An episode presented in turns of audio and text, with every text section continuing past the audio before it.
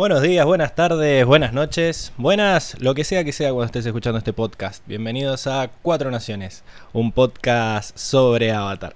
Bienvenidos también a los que nos estén viendo en vivo por YouTube un domingo a las 20, como todas las semanas. Hoy con un episodio que, bueno, ahí anda, ¿no? el episodio, hoy vamos a hablar de el episodio 3 del libro 3, intitulado eh, La Dama Pintada. Que bueno, tiene sus detractores y sus defensores.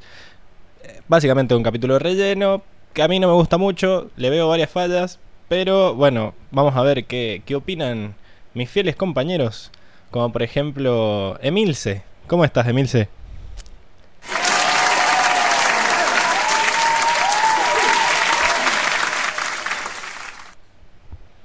Hola, buenas noches.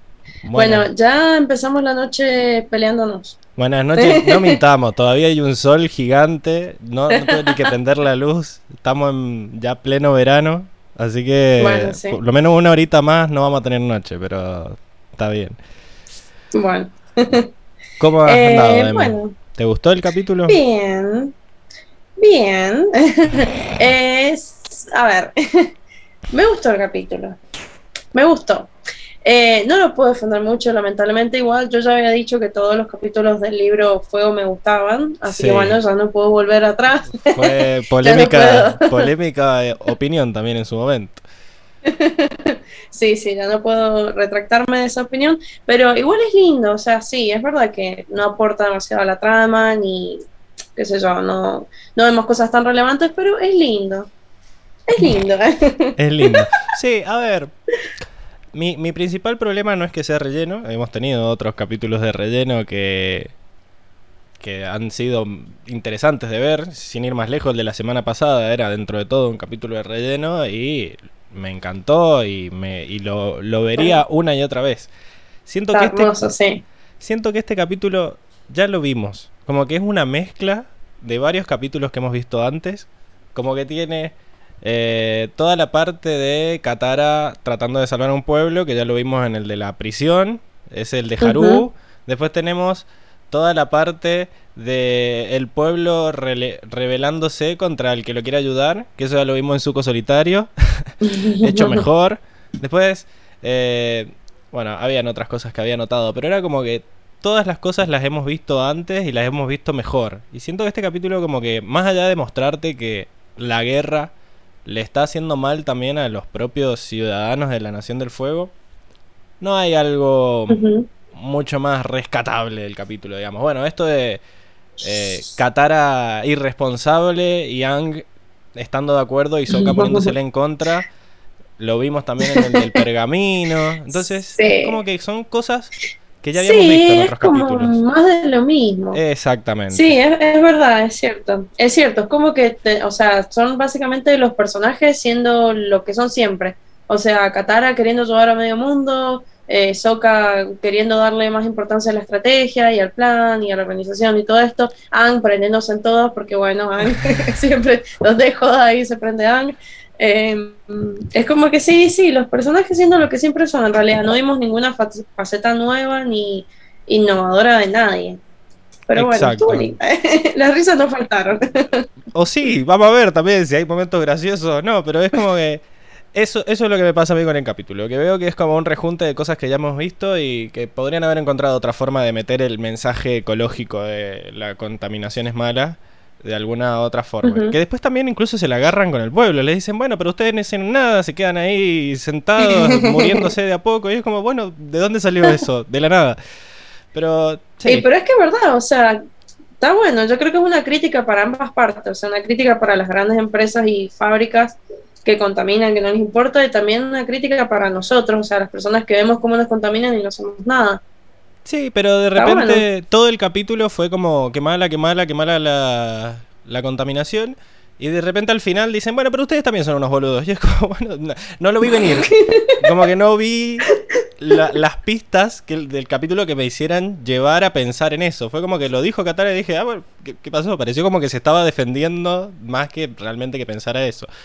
Pero, pero bueno, vamos a analizarlo más, creo, en la próxima sección. Eh, Ahora vayamos a. Bueno, y te, te animas. No, no es tan rico esta semana, así que no, no hay en ricómetro.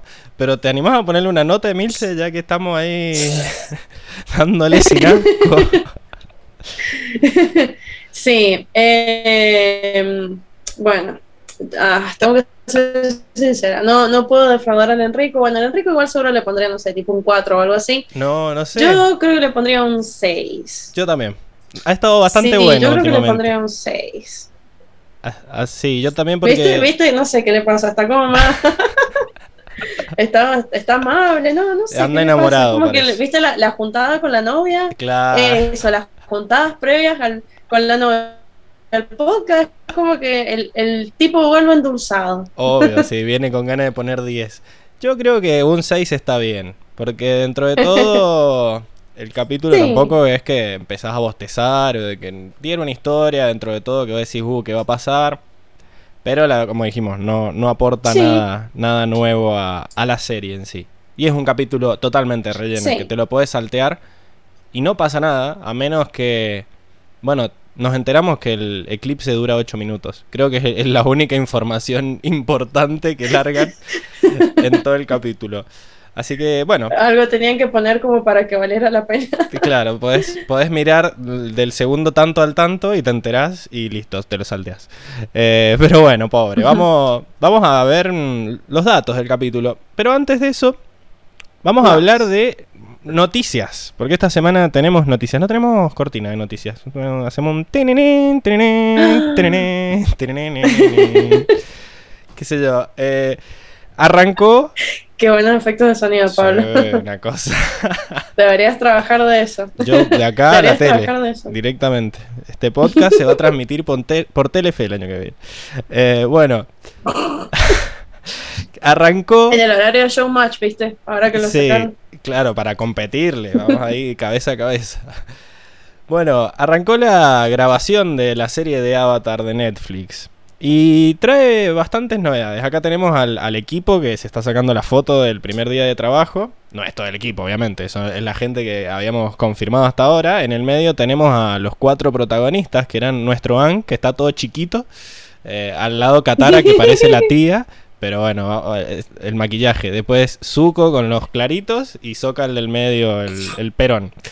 Eh, bueno, arrancó, mm, arrancó la grabación y nos trae bastantes datos importantes sobre todo a los niveles de producción. Porque lo que nos enteramos esta semana es que va a estar siendo filmado en una instalación personalizada con un volumen de producción virtual de 2.000 metros cuadrados. La misma tecnología de próxima generación utilizada en The Mandalorian en Disney Plus. ¿Vos viste The Mandalorian? Ah, mira vos. No. No, lo suponía. No, no me gusta Star Wars.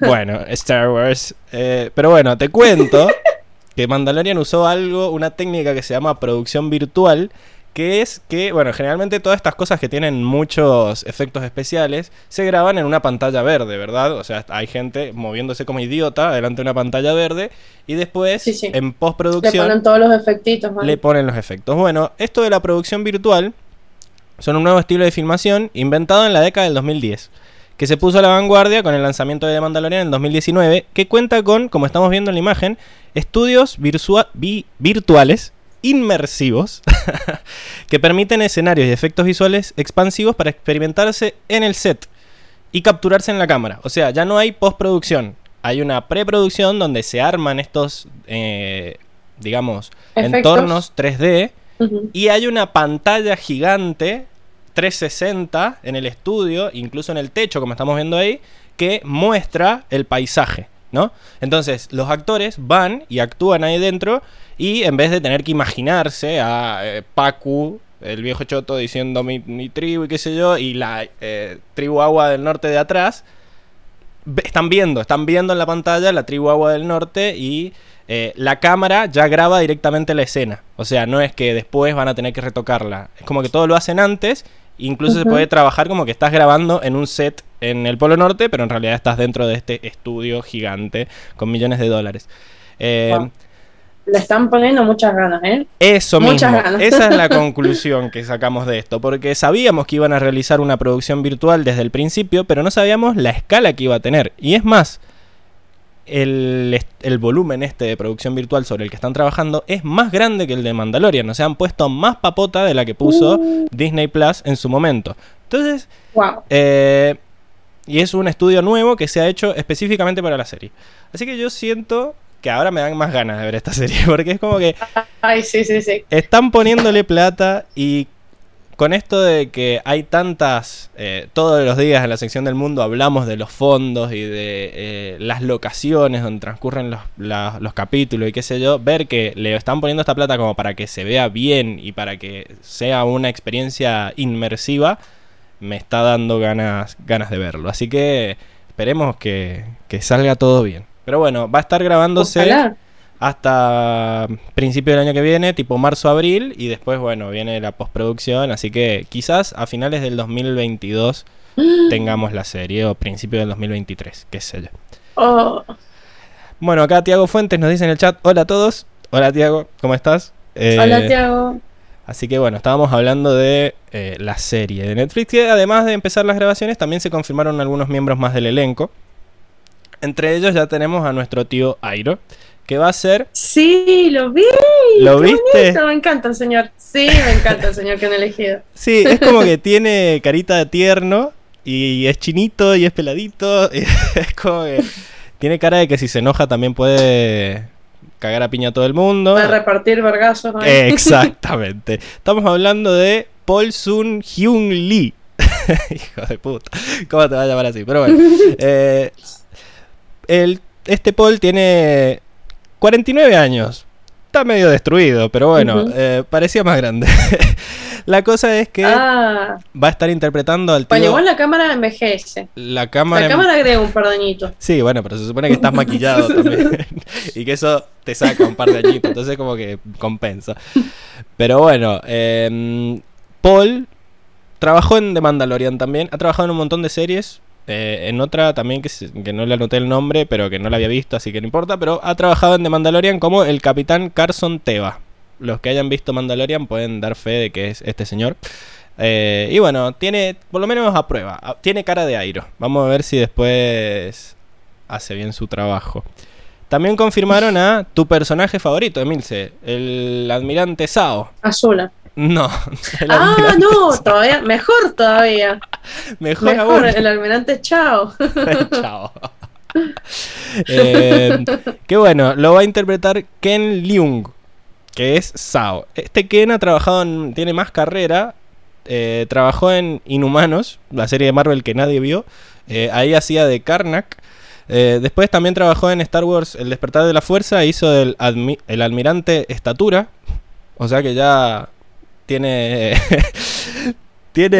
Tiene experiencia en el, en el papel de almirante. Claro, ya ha hecho de admirante antes. Y bueno, Mm. también trabajó en Lost. Que.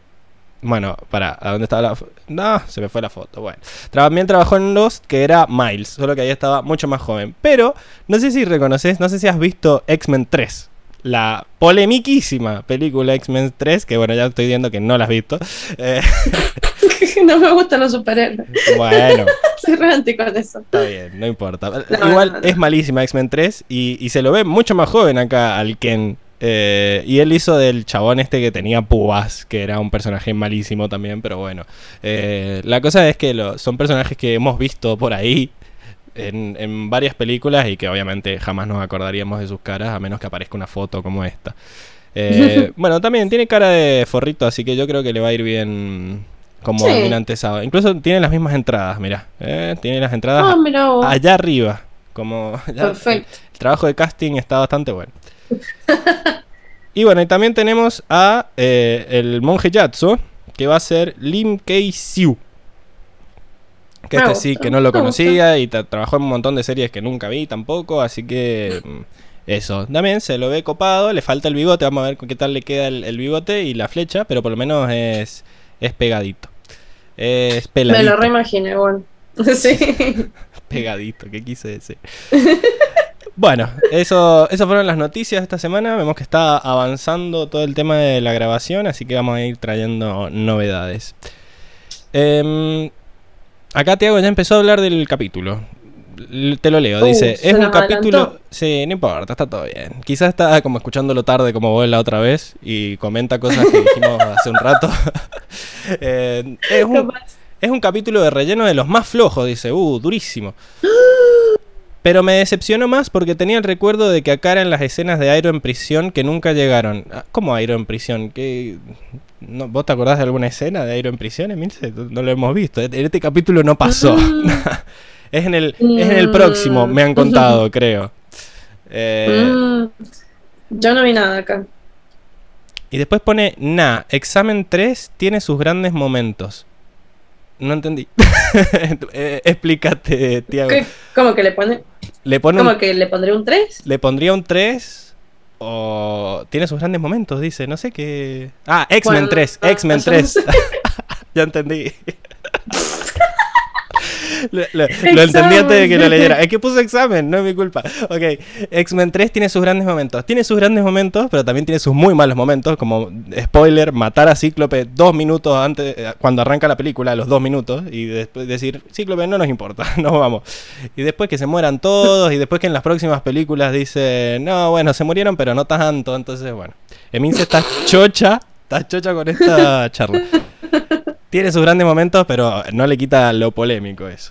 Así que bueno, hermoso, hermoso momento no hizo vivir Tiago. Pero bueno, hablemos de los eh, creadores del capítulo de hoy. Que bueno, no, sé si se sentirán muy orgullosos de su capítulo. Eh, el director es Ethan Spalding, que ha dirigido 12 episodios. Bastante buenos, la verdad. No sé qué le pasó a Ethan. Tenemos Regreso a Mayu, de los que hemos visto ya 7, ¿no? Regreso a Mayu, La bandida ciega, Trabajo duro, el paso de la serpiente, em, cuentos o aventuras en Basin C, El Rey Tierra y este que es La Dama Pintada. eh, eh, bastante lindos todos. Por eso, no sé, acá como que le dio paja, lo hizo rapidito al, capítulo. Eh, trabajó en... En su último momento. Sí, sí. Como otra persona que conozco. Trabajó en Hijo de Batman. Asalto en Arkham. Me me desconecto. Desconectar. No, no, no. No te puedes ir. Está hackeada tu computadora. La Liga de la Justicia, El Trono de Atlantis. La esta serie de Mike Tyson con el fantasma de Canterville y la paloma que habla. Em, la serie de Flash en Lego. Y hizo una película de Mortal Kombat Legends, La venganza de Scorpion. ¿Te gusta Mortal Kombat, Emil? Me gusta Mortal Kombat. No esto nada, igual. No, igual sí, me gusta. Yo jugaba los jueguitos de SEA con mi hermano, me, me fascinaba, ah, pero no he visto nada Pensé que iba a seguir nombrando cosas que no te gustan y que seguís diciéndome, no, no, no, no, me gusta nada. No, sí, sí, sí, todo bien, me, me gusta Mortal Kombat. En su momento me encantaba, lo jugamos con mi hermano. ¿Te sabías, la, ¿Te sabías las fatalities todo? La tortaza. Sí, me sabía las fatalities. Eh, es más, mi personaje preferido era Sub-Zero. Y bueno, las ah. chicas, siempre, Sonia también. El Sub-Zero. Pero, pero sí, sí lo conozco. Excelente. ¿Por qué te burlas? El Sub-Zero, el Sub-Zero se llama. el Sub-Zero. Bueno. Ah, eh, Sub-Zero. El Sub-Zero. Bueno, esto se llama rellenar porque el capítulo es una cagada. Pero bueno, sigamos. el escritor es nuestro amigo de gorra Joshua Hamilton, que hizo siete episodios en toda la serie, de los cuales hemos visto cuatro. Eh, acá sí ya más rellenito, la, cueva de los dos enamorados, eh, El paso de la serpiente, La dama pintada, que es el que vimos ahora, pero uno de mis episodios favoritos que es La persecución. Así que es como que altos, altos y bajos esto, este equipo de encargado del episodio. Estos dos sujetos trabajaron juntos en un solo capítulo anterior que es el del paso de la serpiente, que es uno ahí que está mm, como en el medio, ¿no? Eh, pero este no, este ya estaba más, más relleno. Eh, Joshua trabajó en Kung Fu Panda, la leyenda de Po. también, como siguió el contrato, le siguió a la leyenda de Korra. y bueno, él era el que introdujo el tema de My Little Pony, porque él había trabajado ahí. Y bueno, vayan, vayan a ver el documental de los brownies, por favor. También trabajó en The Rise of Voltron con Tim Hedrick, que es el otro amigo que también tenemos. Y también en esta serie de mierda que es eh, Rápido y Furiosos, eh, espías, ¿cómo sería? Spy Racers. Espías de carreras. Pilotos espías, no sé. Sí, ¿no? Haz tu trabajo, Emil. Pero bueno. Eh, eh, una serie que, no vio nunca nadie.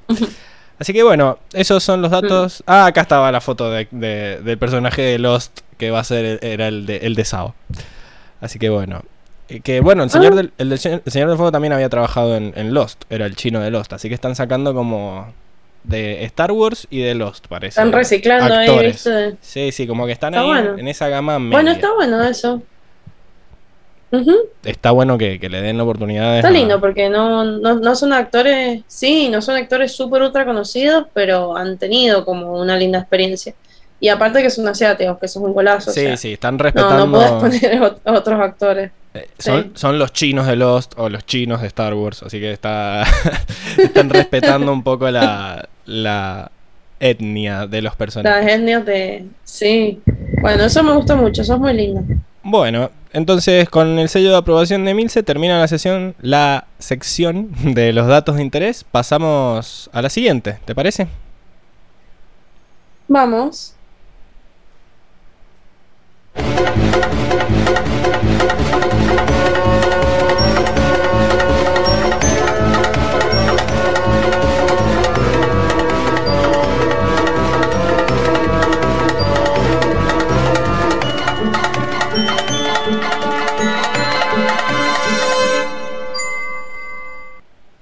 Y estamos de vuelta en la sección del resumen, donde esta noche Emilce nos va a contar qué pasó en el capítulo y yo le pongo ruiditos atrás para que no, aburrirme yo.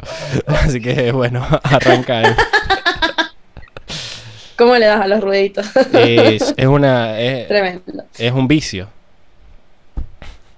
lo veo, lo veo. Bueno, comenzamos. El grupo llega a un río que parece estar contaminado. Con una pequeña posibilidad de conseguir comida, deciden ir a una aldea cercana, la cual se encuentra sobre el mismo río y ha sido contaminada por una fábrica de la Nación del Fuego que se encuentra a unos pocos metros. Los chicos son transportados a la aldea por Doc, un hombre bastante excéntrico. Al llegar, el equipo Avatar se percata de que la aldea está en una depresión profunda, ya que muchos aldeanos están enfermos y hay una gran carencia de alimentos debido a la contaminación del agua. Katara desea ayudar a estas personas, pero Sokka le dice que su misión es demasiado importante para quedarse a ayudar a todos los que se encuentran allí. Logran comprar algo de comida en la tienda de Shu, un comerciante que es extrañamente idéntico a Doc, salvo por el sombrero. Antes de irse, Katara le regala uno de los pescados que compraron a un niño pequeño. Pero cuando ve a su madre enferma, se conmueve y se muestra angustiada. La mañana siguiente, el equipo encuentra a Appa tumbado en el suelo con su lengua color púrpura. Katara le da a entender al grupo que posiblemente lo enfermó el agua contaminada y sugiere volver a la aldea para comprar hierbas para curarlo. Una vez allí, notan que la gente de la aldea está llena de energía y felicidad. Eh, según Shu, un legendario espíritu del río conocido como la Dama Pintada los visitó la noche anterior y les dio comida. Sin embargo, hay mucha gente que sigue enferma debido a la falta de medicinas, ya que la fábrica siempre se las queda. Ante la imposibilidad de conseguir hierbas, Katara sugiere dejar a Appa descansar una noche más. Esa misma noche, una espesa niebla cubre la aldea. La dama pintada llega y cura a varios de los enfermos. El niño al que Katara le dio un pescado despierta y la sigue para darle las gracias. Y es entonces cuando se observa que la dama pintada en realidad es Katara, quien cruza el agua y se desvanece entre la nieve. Al día siguiente, Appa aún está enfermo, así que regresan a la aldea. Los aldeanos se encuentran aún mejor y han erguido una estatua a la dama pintada en agradecimiento por curar a sus enfermos. Shu sugiere que quizás la dama pintada podría ayudar a Appa. Soka, escéptico como siempre, dice que el trabajo de la dama pintada en realidad es en vano, ya que cuando ella no esté para ayudar al pueblo, los aldeanos volverán a caer en hambruna y enfermedad. Y bromeando, comenta que la dama pintada debería usar sus poderes de espíritu mágico para destruir la fábrica y así acabar con el problema de la contaminación. La noche siguiente, Katara se viste como la dama pintada de nuevo, pero cuando se va, Momo se despierta, despertando también por accidente a Aang quien al ver a la supuesta dama pintada comienza a seguirla para hablar con ella y pedirle que cure a Appa. Ang la persigue enérgicamente por toda la aldea hasta que finalmente descubre que es Katara. Katara, con tristeza, confiesa y pide disculpas diciendo que ella solo quería ayudar a la aldea. Ang, naturalmente, le encanta la idea de haber sido engañado por una causa noble y decide apoyarla en su misión de destruir la fábrica. Los dos se infiltran sigilosamente en ella y la destrozan, lo cual detiene el flujo de contaminación. En la mañana, los dos regresan al campamento y encuentran a Sokka y Toph esperándolos, quienes ya saben todo sobre la supuesta ama pintada y la falsa enfermedad de Appa, que en realidad era el resultado de las vallas moradas pintalengua que Katara le había estado dando de comer. Cuando se preparan para irse, ven tropas de la Nación del Fuego yendo en dirección al pueblo en motos de agua. Y se dan cuenta de que ellos deben creer que son los aldeanos quienes sabotearon la fábrica. Katara está dispuesta a detenerlos y a pesar eh, de haber peleado con Sokka anteriormente, este le dice que la va a apoyar siempre. En la aldea, el comandante de la Nación del Fuego los acusa no solo de destruir la fábrica, sino también de haber robado la comida y la medicina que se encontraba en ella, la que Katara les había dado antes a los aldeanos. Los soldados comienzan a atacar aldea con fuego, pero una ráfaga de viento sopla y apaga las llamas. Con ayuda de Toph y Sokka, quienes proporcionan espeluznantes efectos de sonido, Aang y Katara fingen la aparición de la dama pintada para que los soldados los dejen en paz para siempre, quienes huyen despavoridos ante las muestras de poder del supuesto espíritu. Los aldeanos ovacionan a la dama pintada, pero Doc reconoce a Katara, ya que con tanto vapor la pintura de la cara se le difuminó. Los aldeanos se enojan, pero Katara se disculpa alegando que ella solo quería ayudarlos. También les dice que a partir de ese momento necesitan hacer frente a sus problemas ellos mismos, empezando por la gran tarea de limpiar el río. Los aldeanos están de acuerdo y con la ayuda del equipo Avatar terminan la tarea en solo un día. Cuando llega la noche, mientras todos duermen, Katara se acerca al agua para beber un poco. En ese momento, una espesa niebla aparece de la nada y la verdadera dama pintada aparece. El espíritu muestra una sonrisa y le da las gracias a Katara por sus esfuerzos antes de desaparecer en la niebla de nuevo, dejando a Katara un poco desconcertada, pero con un sentimiento de satisfacción. Mi trabajo aquí está hecho, dijo la dama pintada. y se fue. y se fuminó así. Y bueno, fiel ese botón no lo tengo, así que lo tuve que decir de manera oral. Pero. Usted no hizo nada. Bueno. Sí, básicamente. Y fiel a la naturaleza de, original de esta sección, eh, que era traer a flote preguntas que buscan respuesta. Mi pregunta que busca respuesta es, obviamente, ¿por qué si la dama pintada en, en verdad existía y no era un mito que se habían inventado los aldeanos? ¿por qué no ayudó ella misma a los aldeanos antes? ¿Y por qué aparece para darle las gracias a Qatar? O sea, como gracias por hacer algo en mi nombre porque yo no fui capaz de hacer nada, o sea. Porque me daba mal paja hacer algo. Eh, a ver, yo tengo una teoría. Y es que. Viste que, por ejemplo, Heibai, que es el otro espíritu flashero que hemos visto en la serie, estaba enojado porque eh, habían quemado el bosque. Y ahí era como que el espíritu se había perturbado y había venido a romper todo. Yo siento que esta dama pintada era el espíritu del río y que como que mm. se había debilitado su influencia con las personas desde que el río estaba contaminado. Como que ella estaba muy ah. conectada con el río y como el río estaba contaminado no podía hacer nada, estaba como ahí muriendo en su cueva de espíritu.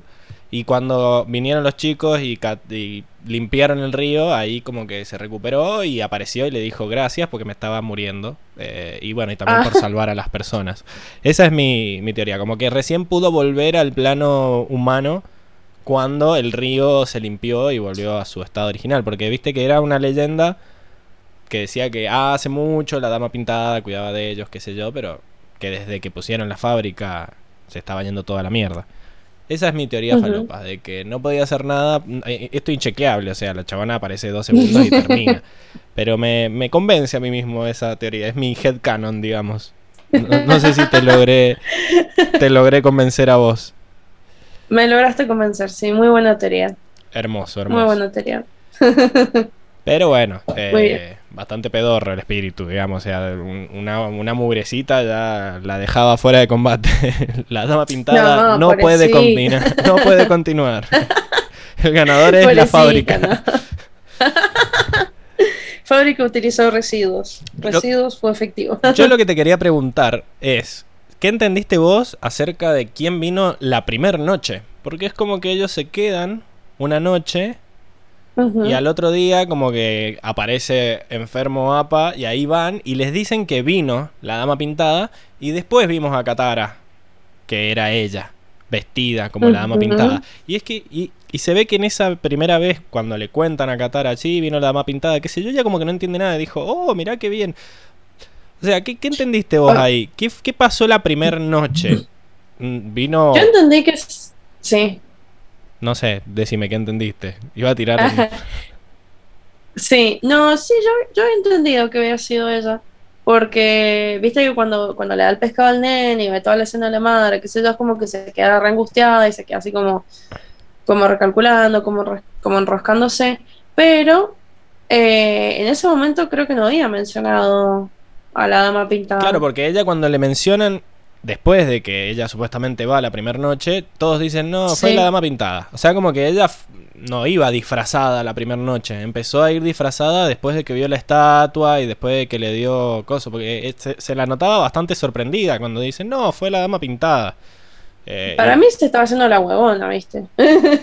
Yo lo interpreté como que se estaba haciendo la desentendida, como, ah, ¿qué? ¿Quién? ¿La dama qué? Pero sí, pero sí, como que tiene sentido lo que me decís, porque el- recién ahí la mencionaron a la dama pintada. Claro, O sea, y ella, ¿cómo ¿de dónde, ella? ¿de dónde había sacado ella la info? Y para mí no es tan buena actriz, Katara. o sea, no, no puede demostrar tanta sorpresa No. de la nada. No es tan buena mentirosa. No, no, la verdad que no. Así que para mí, como que ella se mandó la primera vez, eh, oscura, escondida, qué sé yo, y estos estaban fumados y habrán creído que era la dama pintada. y cuando le dijeron, no, la dama pintada, ahí se hizo el cosplay. Listo, sí. Y Dijo, listo, acá tengo mi, ahora, tengo mi personaje. si vamos a hacerlo, hagámoslo bien, dijo. Así que bueno, quería, quería ver que habías entendido vos porque es como raro. Y creo que el doblaje no ayuda. Creo que hay un tradufail ahí que, que, que como que arroja luz. Pero bueno, eso vendrá después, ¿no? Porque es otra sección. Eso vendrá después. Así que bueno, sí. eh, olvidable la trama de este capítulo. Si te parece, pasamos a la siguiente sección para quizás hablar pasemos. del, for- de la- del fuerte, que son los personajes. Ve- Bueno, bueno, pasemos. Dale.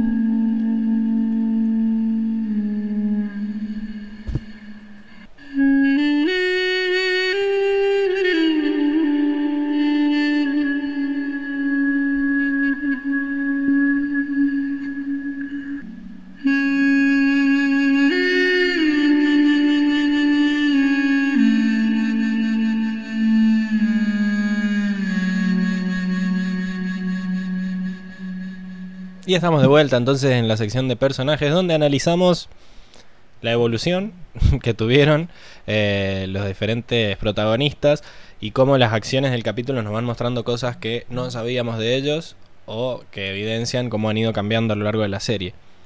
Pero como hablábamos al principio del capítulo, como que no nos muestran cosas nuevas, sino que nos muestra eh, acciones nuevas que nos refuerzan lo que ya sabíamos de los personajes. Que Katara se preocupa por la gente, que Sokka es muy pragmático, que Ang le chupa todo un huevo. Entonces, bueno, vamos a ir analizando uno por uno que, que nos deja ver, a ver si podemos rescatar algún puntito para el enricómetro.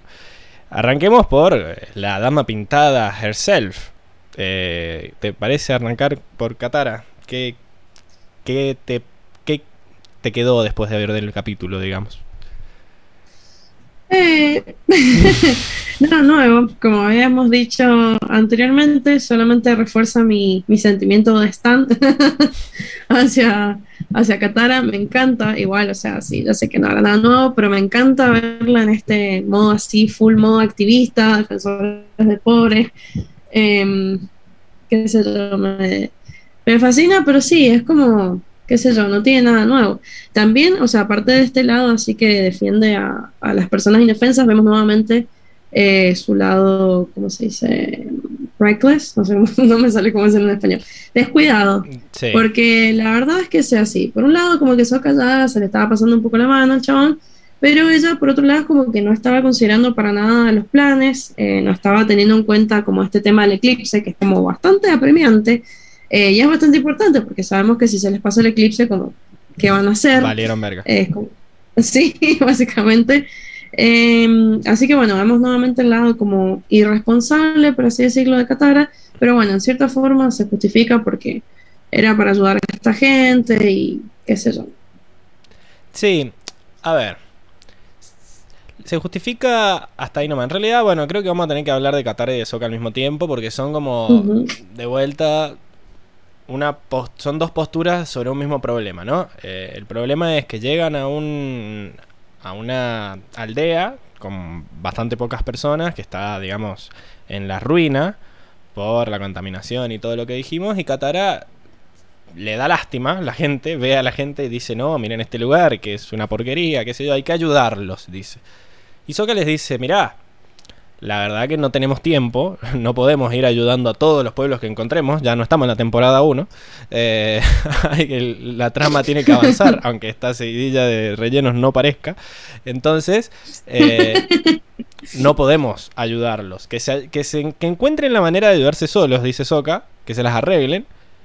Los vamos a ayudar indirectamente cuando derrotemos al Señor del Fuego. Lo cual es cierto.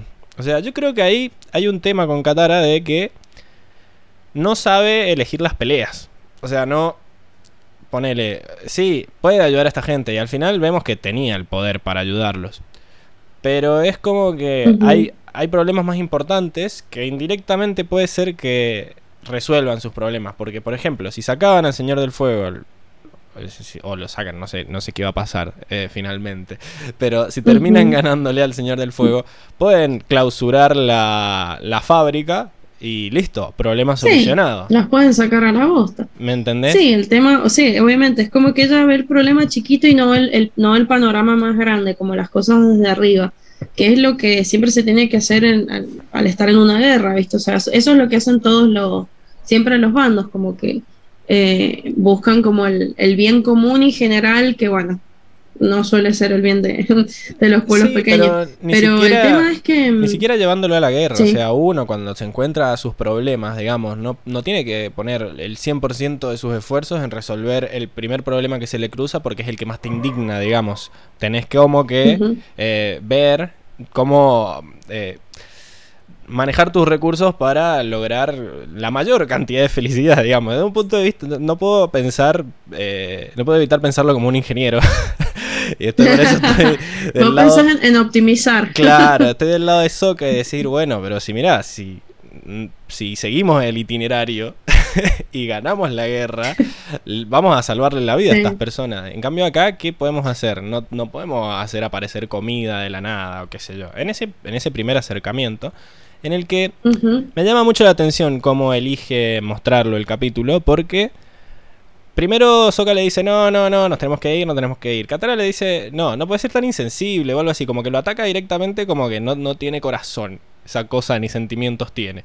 Y, y ahí Soka como que frena un poco y le empieza a hablar como desde el corazón, incluso le cambia la voz, ¿viste? Le dice, bueno, pero Katara, pensá bien, o sea, no, no podemos hacer nada, le dice. Y ahí es como que la, la termina convenciendo, o por lo menos ella se hace la convencida, hasta que llega el momento en el que se tiene que enfrentar al nene pobre, y porque es pobre no tiene remera, eh, que le pide que le pide el, el Y pescado. tiene una mancha en la espalda también. Claro, viste el, el- el diseño de stock de niño pobre. Que bueno, le, le pide el pescado y ella le dice, encima le da un pescado contaminados. Horrible, sí. Lo está Era envenenando. lo, lo mismo que van a comer ellos, así que. Indirectamente, sí, es como Era que lo mismo que van a comer se lo ellos. está regalando. Sí. Y ahí es como que, bueno, el discurso de Soka desaparece en su cabeza y dice, no, bueno, me voy a quedar y vamos a ayudar. Porque... Es que sí, o sea, yo, yo lo entiendo y, y es verdad, o sea, es cierto que eh, si ellos pudieran, o sea, si ellos siguieran ese itinerario y tuvieran una oportunidad de derrotar al Señor del Fuego, como que podrían desterrar a toda esa gente, podrían sacar a todos los soldados y se terminaría como toda esa bravuconeada de, parte de los soldados. Pero al mismo tiempo, mientras tanto, ¿qué? Eso es lo que me, me hace ponerme del lado de Qatar, como mientras tanto, ¿qué? ¿Y qué? ¿Y vamos a dejar a esta gente que se siga muriendo de hambre? O sea, anda a saber cuándo vamos a poder derrotarlo, si es que vamos a poder derrotarlo, en qué momento, y toda esta gente va a estar sufriendo hambre, va a estar envenenándose, eh, y nadie los va a ayudar. O sea, e- eso es lo que, lo, lo que me pega a mí. O sea, por eso me pongo al lado de ellas, ¿verdad? Es cierto lo que dice mm, Soka, pero me chupo. Pero si te pones a pensar que esa gente vive su, vive su día a día así y, y vives en el sufrimiento y en la mugre y en el hambre y en la enfermedad, es como te pega, te pega Bueno. bastante. Aunque es verdad que tampoco podés detenerte en todas las aldeas a las que vayas y ahora todas las aldeas pues ah, terminas más. Pensémoslo así, saquemos el lado de que nos vamos a detener en todas las aldeas. Pensemos si nos vamos a detener solo en esta, ¿no? Logramos, de alguna forma, que no sé cómo, solucionarle todos sus problemas a, a la aldea. ¿Y qué estamos arriesgando para hacerlo? Estamos perdiendo tiempo, estamos también arriesgando nuestra fachada porque supuestamente ellos son colonos que están de viaje y no, no son el avatar. Créeme que no son el avatar y su equipo. Entonces pueden ser arriesgados a, a que los descubran. Si es cierto que es algo que Sokan no se da cuenta, que es que tiene un valor, digamos, estratégico el hecho de destruir la fábrica. Porque esa fábrica Sí, era una fábrica de metal que servía para abastecer al ejército y con eso crear armaduras, armas, eh, tanques y todo lo que hemos visto que tiene la Nación del, del Fuego. Entonces, podría haber ido por ese lado, como hizo en el capítulo pasado, de tratar de engañar a Sokka para hacer algo, pero que en realidad hacerle creer que lo estamos haciendo por lo que él quiere. Como hizo Aang la semana pasada, que dice, no, porque nos van a enseñar un río secreto. Eh, porque le enseñaban un río secreto. Pero bueno, pero no. ¿Y de qué les servía a ellos de todas formas? O sea, que viajaban en barco, Ah, claro, acá no, porque era un río secreto que llegaba hacia el castillo del Señor del Fuego, decía. Entonces cierto, cierto. Se, se podían meter. Pero acá Katara vemos que su, su forma de arreglar las cosas no es tratar de encontrar algo que le sirva al equipo para hacer lo que ella quiere, sino mentir. Y hacerlo, como dijiste vos, le chupa todo un huevo y hace lo que se le canta el culo, que es, bueno, darle de comer mucho a Apa para que se sienta mal y se le pinte la, la lengua de morado. Y después decirle a todo el mundo que hay que quedarse varios días porque APA no se puede mover y qué sé yo. Eh, y bueno, volvemos a la catara del, del pergamino, ¿no? Dice, este pergamino me gusta, me lo llevo y me cago en todo lo que digan los demás. Entonces es como que me gustan los fines altruistas de Katara, pero no me gustan los medios que usa, que es cagarse en todos los planes y mentirle a sus propios compañeros. Entonces está, está ese tema, ¿no? sí, sí. Pero si ella no hubiera mentido, no podría habernos ayudado nunca. No, no, sí. Ese lo- es el tema. O sea, nadie le- Por eso, por eso te digo que el capítulo no sabe qué, qué mensaje quiere darnos. Que hasta, que hasta antes, o sea, los capítulos anteriores me había gustado en que, a ver, habíamos dicho en las primeras temporadas que íbamos pueblo por pueblo resolviendo problemas, que era como que habían capítulos que presentaban eh, complejos morales, digamos, o temas moralmente complejos, para hablar en español, y no nos daban una respuesta de qué estaba bien y qué estaba mal. Robar eh, a ladrones. ¿está bien o está mal? Eh, y habían otros, bueno, de- no sé, debatible, pero por lo menos el, el tema, el capítulo te mostraba las dos cosas y te decía, bueno, esto es lo que pasó. Es un final feliz, un final triste, un final y ya, vos manejate. Pero acá Claro. es como que por un lado le quiere dar la razón a Katara, pero después eso trae más problemas porque de repente los invaden porque ella fue y destruyó la fábrica y los van a cagar matando a todos. eh, y después eh, mienten más para salvarlos y después los, los de la tribu se enojan porque estaba mal. Después estaba el otro tema de que estaba haciéndose pasar por una deidad de ellos. Entonces también le chupó un huevo el hecho de la cultura del pueblo. Que bueno, ya sé tu postura. La apropiación cultural. Claro, hizo un blackface ahí, Katara. Pero. eh, pero es como que es una mezcla de cosas raras que al final no, no termina quedando claro qué es lo que tenés que pensar al final del capítulo. O sea, salió todo bien, pero salió todo bien porque ellos tienen poderes. Entonces, como, bueno, ¿qué hago yo en mi vida? ¿Me freno a cuidar a, cada cosa que veo? ¿Trato de arreglarle la vida a cada indigente que vea? ¿O trato de mejorarle la vida indirectamente a ellos? ¿Me entendés? Es como ese, el, el, el, mensaje que siento que el capítulo no sabe dar. Sí, es raro, es como que, o sea, primero te muestra a todos los aldeanos que están súper felices porque los curaron y porque les dieron comida, qué sé yo, y después el tema de la fábrica es como que te vuelve a la realidad y te dice, uy, es verdad, o sea, se la remandó. O sea, ahora van a venir los chabones, los van a empezar a atacar, van a pensar que fueron ellos los que trajeron la fábrica, bla, bla, bla, pero al final se soluciona. y después los aldeanos se ofenden, entonces es como, sí, bueno, la voy a ver, Catara de nuevo, no estuvo bueno lo que hiciste es como sí. Ya vamos a hablar de los aldeanos. Que, Uy, qué bien, qué mal, qué bien, qué mal. que también me cayeron medio mal los aldeanos. Pero bueno, vamos, vamos por parte. Acá Tiago me dice, estoy del lado de Soca. No podés ir pueblo por pueblo ayudando a todos los pobres del mundo con cientos muriendo diariamente por la guerra, incluyendo los del mismo pueblo. Claro, o sea, el hecho de que vos estés tratando de terminar la guerra también está eh, salvando lo que decíamos, un mal peor, digamos, mal mayor, que es la cantidad de gente extra que está muriendo en todo el mundo, no solo en la Nación del Fuego, por la guerra y no por la contaminación que provee la producción de la guerra. Es todo un tema. Pero bueno, eh, la cosa es que Katara se sigue escapando. Después, al otro día, que ya vemos a todo el pueblo feliz, ¿no? ella como que ve lo que pasó y qué sé yo, y como que le molesta un poco que Soka se está burlando de que la gente crea que es la dama pintada, ¿no? Porque Soka también tiene esto de ser bastante escéptico. Súper escéptico. Sí. Entonces es como que el otro le decía, ah, pero quizás la dama pintada los puede ayudar a curar a su amigo. Eh, y él dice, sí, va a venir y nos va a dar comida y, nos, va, a, cocinar y vamos a cantar. Exacto. Qué basura, qué.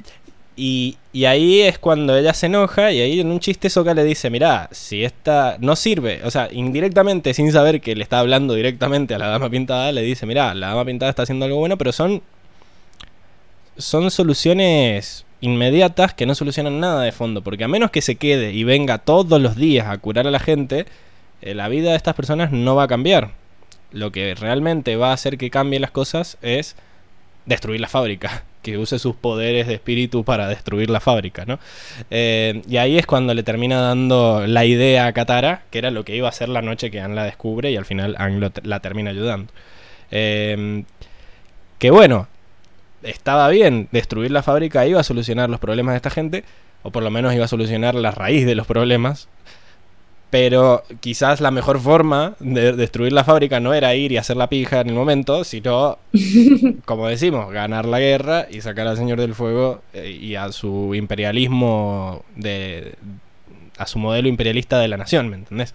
Entonces es esto, como que volvemos a la Katara irresponsable que se le mete algo en la cabeza y va y hace y no mide las consecuencias. Porque de vuelta acá nunca se esperó que los de la fábrica le fueran a, fueran a enojarse con los, los de la tribu o los de la, la villa, el pueblo, la aldea.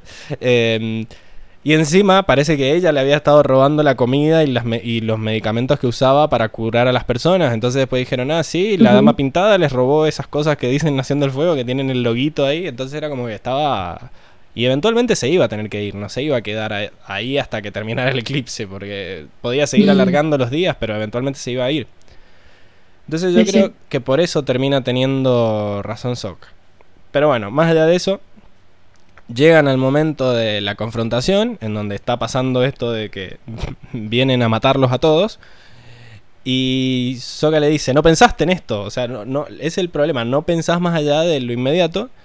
Y ahí ella se calienta y le dice, ¿qué tenía que hacer? Nada, le dice él. Y ahí le dice, no, no puedo, no hacer nada. En lo que quizás es la frase del capítulo, que es, jamás le daré la espalda a alguien que me necesite. Que, sí. que de vuelta, en inglés está mucho mejor esa escena. no sé si es que yo, yo tengo algo personal con la actriz de doblaje de Katara, que es que cuando es una escena importante en la que tiene que mostrar eh, emoción, nunca le creo. O sea, acá de vuelta, se supone que en inglés le grita a Sokka. Y es más, vemos que Sokka como que se asusta, nunca se esperó que le gritara así. Y en español es como que le dice, jamás le... O sea, dice la frase y, y no sabemos por qué se asusta Sokka. Es como raro. En inglés la chavana lo dice como... eh, puesta, digamos. firmeza. Con firmeza, digamos. Sí, sí. Jamás le voy a dar la espalda a alguien que me necesite. Y es más, es una frase que incluso la pusieron en el tráiler de, eh, de la serie, del- de la última temporada. Entonces es un momento épico que en español no se vio tan épico tampoco. Pero bueno. Y ahí es cuando Sokka dice algo muy bonito, que es que, eh, bueno, no está de acuerdo, pero igual ella lo necesita a él y, y por eso la y va a ir a le ayudar. va a dar la espalda. Entonces, si no, Sí. si no pongo esto, para, que se me fue ahí. Ah. De vuelta vemos eh, el, el- el vínculo que, que los une a estos dos personajes, ¿no? Pero para mí, Sokka hizo todo bien en el capítulo. ¿Qué querés que te diga? Es como que... Sí, lo, lo entiendo, lo entiendo, pero ¿cómo, cómo ignoras eso? O sea, yo sé que el- el- hay que pensar en el bien mayor, pero ¿cómo ignoras la pobreza, la desidia, la enfermedad cuando la tenés acá, enfrente? Es, es complicado, es muy difícil. Es una cuestión moral muy, muy jodida. porque Sí, sí, sí, es como que tenés que pensar en todos los demás, pero, pero estás viendo a esa gente, al mismo tiempo has estado conviviendo en el pueblo no sé cuánto, tres días, y cómo, cómo te quedas de brazos cruzados, o sea, Bueno, es mucho más fácil si la gente del pueblo es una cagada, que es como vemos al final del capítulo, ¿no? Que, sí, o sea, les, les son muy inútiles lo de la aldea, ese es el problema, porque también sí. O sea, les dice, bueno, al final lo salvan, qué sé yo, y estamos ahí, se arma tremendo episodio de Halloween en donde viene la dama pintada con niebla, con sonidos espeluznantes, con efectos especiales dignos de Hollywood, y eh, al final logran sacar a estos, a estos guardias que tampoco tenían muchas ganas de hacer su trabajo, pero eh, lo que pasa es que después el viejo este, que para mí es el peor personaje de la serie hasta ahora, el, el- el- de personalidad múltiple, no fui yo, fui Patricia, eh, se da cuenta que es la chabona que le había estado comprando pescado y le dice, nos mentiste, qué sé yo, y ahí como que se indignan. Y le dicen, pero ¿quién sos? ¿Quién te crees que te venía a hacer la dama pintada? Y qué sé yo, que...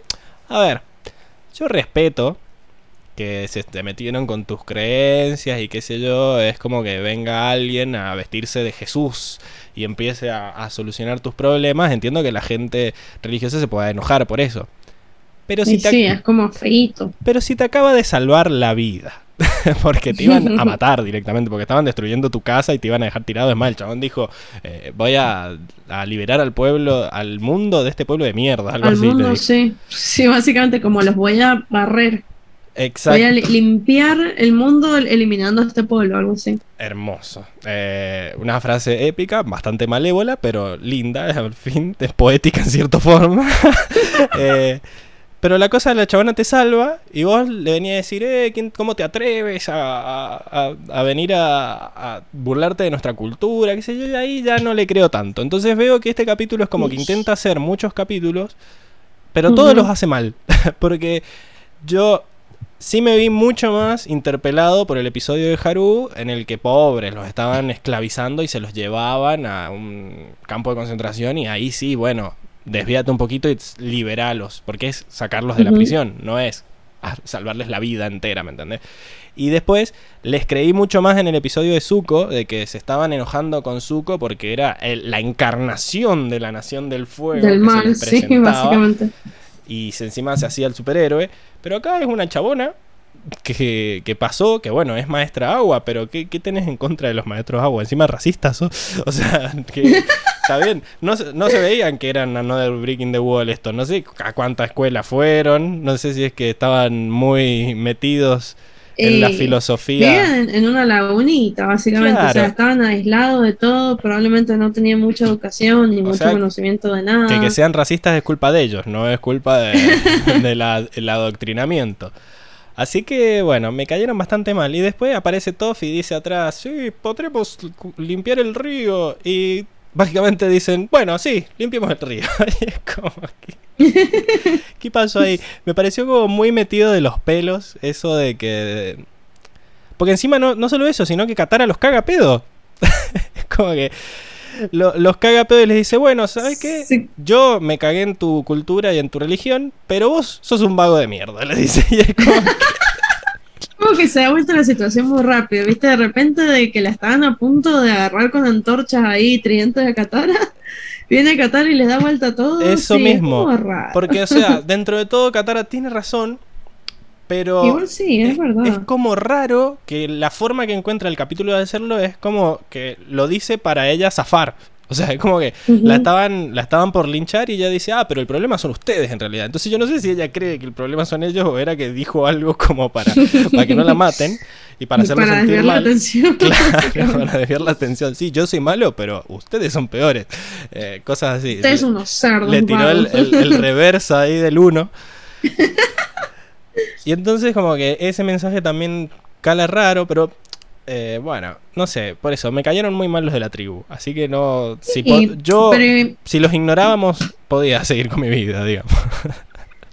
Insensible. Sí, igual as- lo que me quedo es como que, no sé, viste con el tema este que se bajaron, que sí, son unos huevones, porque a ver, te salvó la vida, a ver, qué sé yo, que se haya hecho pasar de- por tu deidad es lo de menos, básicamente, pero, mm, o sea, ¿por qué tenía que hacerse pasar por la dama pintada para hacer esas cosas? ¿Por qué no las podía hacer como, no sé, como un espíritu así inexistente y, o sea, de forma anónima y listo, qué sé yo? Claro, o sea, podría haber, porque ella, en nuestra teoría de que la primera vez no fue disfrazada, y ya ellos creían que había sido ella, y estaban, pero bueno, ahí también es culpa de ellos, porque ella nunca se hizo pasar por la dama pintada la primera vez. ¿Cómo que? Ah, bueno. Ellos, bueno, en, en la teoría que tenemos nosotros, que ella la primera Sí, vez fue de civil a salvarlos, y ellos dijeron, no, fue este espíritu que nos salvó.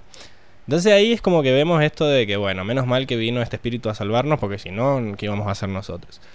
Y ahí Ujú. ella es cuando ve lo feliz que les hace vivir en esta mentira de que los está salvando un ser sobrenatural y entonces entra a fondo y dice, bueno, de paso me, me disfrazo y me veo bien perra y listo. Pero bueno, o sea, ella nunca dijo que era la dama pintada. Ustedes creyeron que era la dama pintada y después, o sea, sí, Después se la disfrazó. primera vez ella no, no lo dijo, pero las otras veces se disfrazó, Bueno, se puso como las túnicas, la pasaron cosas. a lo que voy es que, bueno, me hace acordar a la otra vez que vimos que alguien se había enojado porque no habían sido respetuosos de su cultura, había sido Pacu. Eh. Y que era porque ella, siendo mujer, había querido aprender a, a- a- a controlar el agua para la pelea, aunque eso fuera en contra de la cultura. Entonces, sinceramente, no sé qué quiere el capítulo. No sé si quiere que digamos que ofenderse por tradición está mal, o si quiere que eh, castiguemos a Katara por haberse burlado de la religión. Como que no, no, no, o sea, es como que cada uno elige lo que quiere. Sí, y- no nos deja un mensaje claro, básicamente, sí. Así que eso, acá Tiago nos pregunta, ¿es peor que el viejo que la Haru? Es peor en otro sentido. Porque, a ver, el viejo que la Haru es el peor tipo de la serie, es la, la basura más mierda que hay. Pero Es dura, dura tres segundos, ¿me entendés? A este viejo lo estamos aguantando todo el capítulo. Los chistes que encima no es gracioso. No es gracioso que el chabón eh, se disfrace. Es obvio que es él. Encima al final... Sí, au- aunque para Aang no tan obvio, pero bueno. Claro, porque al final Han como que dice, uh, mirá, pero te vi, te vi que te lo cambiaste. Claro, yo, yo sabía que eras vos el mismo, era como, y sí, ¿qué esperaba? ¿Qué, qué pensaba? O sea, como que, claro, ahí están como un minuto hablando de eso y el viejo dice, no, yo no soy, ese es el otro, demostrando que está muy loco por los químicos de la- del agua, supongo. Eh, y bueno, y ahí ponen ruiditos y qué sé yo. Siento que es peor el, el tiempo que me hizo perder el personaje más que lo malo que es. Es solo muy, muy inservible, como que es un personaje Sí. para, para llenar espacio. Porque encima no hace nada tampoco. Sí. Es, es como el, el- la forma que encuentra el capítulo de explicarnos qué es lo que es la dama pintada, porque él nos dice, sí, el problema es la fábrica. El problema es eh, que antes nosotros éramos pescadores y ahora está contaminado. Y es el todo lo que nos que tiene que explicar el capítulo nos lo explica ese viejo. Entonces siento que es como eh, lazy writing, digamos. como que, eh, hagamos un viejo y que esté loco para que sea más gracioso. Sí. Para aporte. peligra el Aunque no 6, ¿eh? Peligra. como que le estamos dando sin asco. Bueno, ¿no? Sí. la, la, la estoy repensando. la, la estoy reconsiderando al Pero 6 bueno, en para realidad. pero- terminar de hablar de estos dos personajes, quizás decir que Sokka, después cuando se le pone toda la toda la, la aldea en contra a Katara, viene y la defiende, ¿no? Le dice... Sí, totalmente. O sea, está bien que... Y sí, es que sí, porque, a ver, podrás no estar de acuerdo, podré no estar de acuerdo con las acciones egoístas de mi hermana, pero es mi hermana, loco, o sea, no me la vas a tocar. O sea, si alguien la tiene que cagar a piña soy yo, pero ustedes no. Y eso me encanta. Me encanta que Así digan- son todos los hermanos. Deberían agradecerle de rodillas, dice, y señala el piso como... y la otra le dice, no, bueno, pará, pará, qué sé yo, y ahí se disculpa, pero los ataca, y entonces no sé si es una disculpa de verdad, eh, momento raro, pero bueno, eh, queda bien Soka porque estaba por cagarse a piñas con gente muy enferma para defender a su hermana. Eso es lo que hacen los héroes, ¿no? Sí, igual, cuán- cuán- a ver, ¿cuánto le hubieran hecho los aldeanos? O sea, que se podían subir a APA, se iban en dos segundos y listo. No, No, necesidad ni y de- además, andás a ver cuántos tipos de cáncer tienen estas personas. O sea, yo creo que él solo, él solo los caga piñas y los deja tirados ahí. Por eso digo que no era muy heroico tampoco hacerse el loco ahí. Sí. Y más teniendo eh, a las tres a tres de las personas más poderosas del mundo en tu equipo. Bien, eh, eso. Después nos queda Toff, que no hizo nada. que solo. Sí, es como que Toff estuvo al pedo ahí, aportó, bueno, aportó la idea del lago, de limpiar el lago, mm, eh, y, y hizo muchas cosas. La, Maestra la de guitarra la. tiene muchos nombres, Lira, Lira, Lira. Que encima, como no veía nada, tenía que. Tenía que ir agarrando. Sí, o no, sea, era como que... era como inútil este capítulo. Tenía que ir preguntando como que estaba pasando, sí. Sí, callando a Soca de vez en cuando, como diciendo quizás no es tan buena idea decir a los cuatro vientos que vamos a, a- a tratar de derrocar al gobierno de esta, de esta nación. Eh, pero me, da, me gustó que el capítulo se tomara el trabajo de mostrar que la chabona estaba quietita o que Ang la Mm. agarraba del brazo cuando estaban en las maderas, porque no ahí es full ciega, ya no sabe nada. No, había un huevo, sí, Claro. sí, sí. Y se pone como del lado de Soka cuando se enoja con Katara cuando descubre la mentira. O sea, le dice, ya descubrimos y ahí se pone del lado de- del noviecito. Pero, pero bueno, Sí, estaban los dos ahí. no, estaban los dos ahí cruzados de brazos. pero bueno, eso es todo. Eh, no hace mucho más. Por eso, me da la Ah, sensación de que este capítulo es de otra temporada. Porque no. Si no le das nada que hacer a Toph, era un capítulo que podía ir tranquilamente en la, en la primera. Cuando fueron a visitar a totalmente. Roku, se cruzaron al, al pueblo y ahí hablamos de la contaminación y vemos eso y listo, seguimos. Pero Eh, bueno, Sí, totalmente, ¿verdad? después nos queda mm, Ang, que de vuelta, eh, muy raro lo de Ang, porque primero se estaba bañando, vemos como que estamos en verano ya, nos estamos acercando al, al, al ¿cómo se llama? Al eclipse que iba a venir en verano, claro, también al solsticio de verano. Porque, o sea, el chabón tiene tanto calor que no le importa nadar en, en ese río inmundo. Es como cuando acá nos metemos al carrizal, ¿viste? que sabes que es la peor cochinada que hay. Pero es agüita fresca, así que te metes. Em, y bueno, vemos eso de que cree que está un poquito contaminada el agua. Y después, como que no hace nada, no se mete en la pelea de Soka. Recién cuando ve a la señora dama pintada, la persigue, ¿no? Eh, medio que la cosa también. Es como, sí, no, fue tremendo eso, pues la chabona era como, bueno, estoy por me tengo que ir, el chabón como, uh, no, no, no, pero vení, pero vení, que no sé qué, pero uh, que estás bonita, uh, uh, porque los espíritus que conozco no son tan lindos, como el chabón, andate, o sea, no, no quiere saber nada, como tomate el palo, pará. terrible. Para, No, defen- qué desesperante. ah. para defenderlo a Aang y no dejarlo como el tóxico, eh, la persigue diciendo que él es el puente entre los espíritus y cosas. Además, te- tiene, Claro, encima de eso, diciendo, diciendo como, sí, porque yo lo conozco al Heibai, yo lo conozco al Heibai, es mi amigo, es como chabón, ya. Porque el chabón, a ver, supuestamente la solución a todos sus problemas era que la dama pintada curara a Apa. Entonces él la perseguía por eso. Entonces ahí sacaba chapa de, che, soy el puente, haceme caso, qué sé yo. Pero después la seguía y le larga lo de, che, los espíritus que conozco no son tan lindos como vos. ¿Qué, qué esperaba? ¿Por qué le salía el, Latin Lover ahí? No sé si era que ya se había dado cuenta y la estaba boludeando, o de que le salió el. quedó con la confianza del capítulo pasado, con la confianza que ganó. Y dijo, bueno, esta la conquisto. Quería conquistar, seducirla para que ayude a. Muy raro. Sí, dijo, dame la chamural, dame chamural a la pedita del colegio, acá está, chao, ahora de acá. Pasamos sin escalas a un espíritu, minerario. Eh, pero, bueno, ¿qué iba a decir acá? De que... Mm, se me olvidó, por, por reírme de la toxicidad de No, bueno, esto de que la descubre y, se mete al plan, le dice, sí, me encanta, sos una, sos una heroína, le dice, que de vuelta. no sé si es que lo hace porque él cree que está bien lo que está haciendo o porque vio que es Katara y hay que estar del lado de Qatar.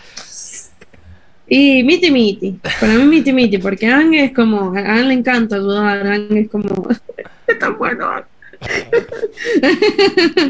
Pasó Esto es maravilloso. pasó de femicida a bueno de repente. Rapidísimo. Sí. Decídase. Es que, sí, no, bueno, el, chabón es como que es re bueno, es re piola. Pero bueno, también está este tema que vos decís que eh, a Katara, viste, hay que hacerle el trabajito de hormiga y bueno, o sea, qué mejor, qué, mejor que apoyándola, viste, dándole la razón, sí, sí, porque la verdad es que recopadas, son, son, re buenas, Pero, sí, yo vuelvo a decir que son las mismas posturas que tomaron en en el, en el episodio del pergamino. O sea, es ella haciendo algo irresponsable, él diciendo que, no tiene nada de malo y Soka indignándose. Eh, pero acá más se mete al. y se mete al plan de destruir a la fábrica. Y como que notas que está feliz destruyendo la fábrica. Está re contento, además, en un momento no sé qué, qué hace que rompe ese como, era como chabón. Le salía como el Chucky adentro. Cuando está tirando la lava, viste que está como. Sí, sí, sí, sí estaba re eh, contento, chaval. ¿eh? Se le fue el pacifismo a la boca. sí, no sé, no sé qué opinarán los monjes de eso. Eh, pero es como que me encanta que encuentra la forma de justificar sus, sus acciones polémicas. Como la semana pasada se había robado el, traje y era para la supervivencia. Bueno, acá es para ayudar a la aldea y de paso libero mis poderes y destruyo todo. Incluso me, da, me da gracia que cuando volvían... Eh, Katara, el, chabón como que se está riendo, como que pium, paz. Sí, está como. Estaba re manija el chabón con la explosión, me siempre, había encantado. Siempre había sido su sueño destruir algo, destruir alguna instalación. Eh, y ahí, bueno, es un momento súper raro que Katara le dice, ¿por qué estás haciendo estos sonidos? ¿Vas a despertar a Sokka? Y ahí, bueno, Sokka ya estaba despierto.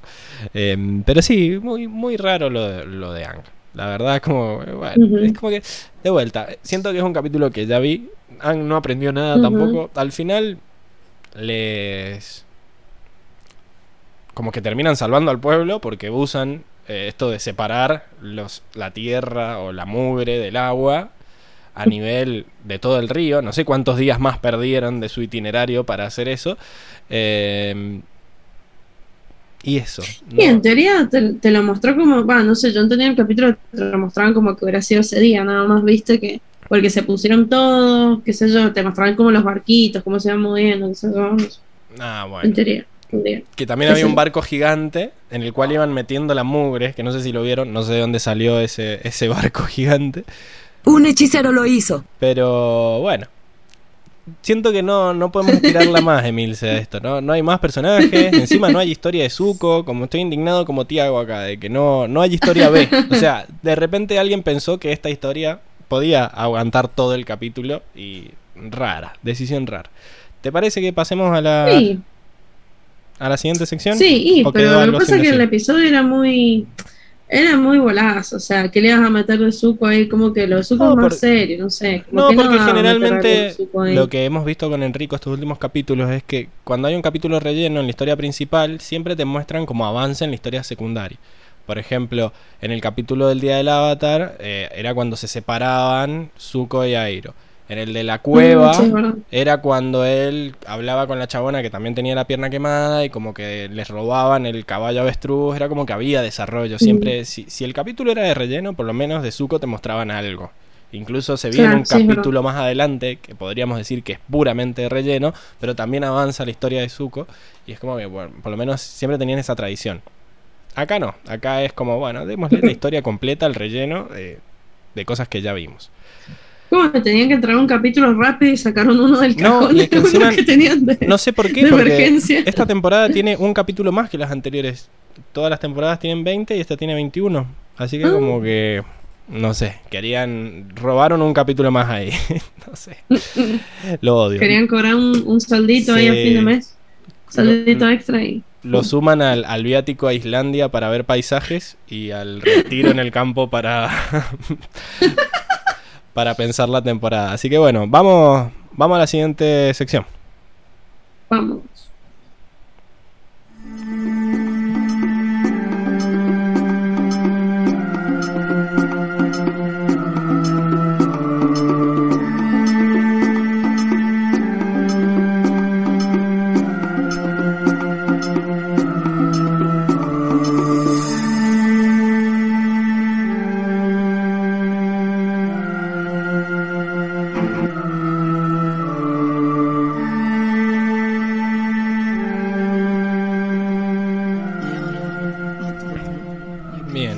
Estamos de vuelta en la sección del mundo, donde analizamos las cosas que nos mostró el capítulo de este mundo que no sabíamos y de cómo se organiza y de las diferentes locaciones, que creo que es el único aporte real de este capítulo, que es mostrarnos una ciudad tipo Venecia, pero que ahora no está en el hielo, y bueno, ver los efectos de la Pero mucho contaminación. más sucio. Eh, creo como para ver, creo que lo principal que nos muestra el capítulo es que incluso los ciudadanos de la Nación del Fuego están sufriendo por las acciones de, la Nación del Fuego. Que en el capítulo Sí. pasado lo vimos Sí. como que en realidad no eran culpables todos los ciudadanos. Acá literalmente vemos que la Nación del Fuego no es perfecta y también tiene indigencia. Tiene zonas pobres, sí. Sí, totalmente. Es como que yo siento que casi toda la serie nos han demonizado un montón la Nación del Fuego y siempre decimos, ah, Nación del Fuego, ah, qué porquería. Es más, casi siempre que te mostraron la Nación del Fuego, anteriormente era como el reino, o sea, el, el castillo, con. Azula, con todo, con todo esto, entonces vos como que era el- el- la, la imagen así general que vos tenías de la Nación del Fuego. Pero como que nunca te mostraban estos, estas zonas menos, eh, Sí, menos beneficiadas. muestran que decirlo. Son ciudadanos y que hay civiles y que no son todos iguales y que bueno, tienen sus propios problemas internos también. Así que arranquemos con las locaciones. También esto de que no hay muchas locaciones, eh, digamos, alucinantes como veníamos teniendo en capítulos anteriores. Esto transcurre en un río. en un río, en una isla, en el medio de una selva parece. Eh, encima un río muy feo, contaminado, marrón. Ahí vemos que es un río bastante grande. Apa puede nadar, no sé por qué eligió nadar, supongo que tenía calor. Ya sabíamos que a Apa le gusta, le gusta bañarse. Pero bueno, que le guste bañarse en aguas inmundas es otra cosa. Vemos y es como los perros que se, se revuelcan en el barro. Sí, sí.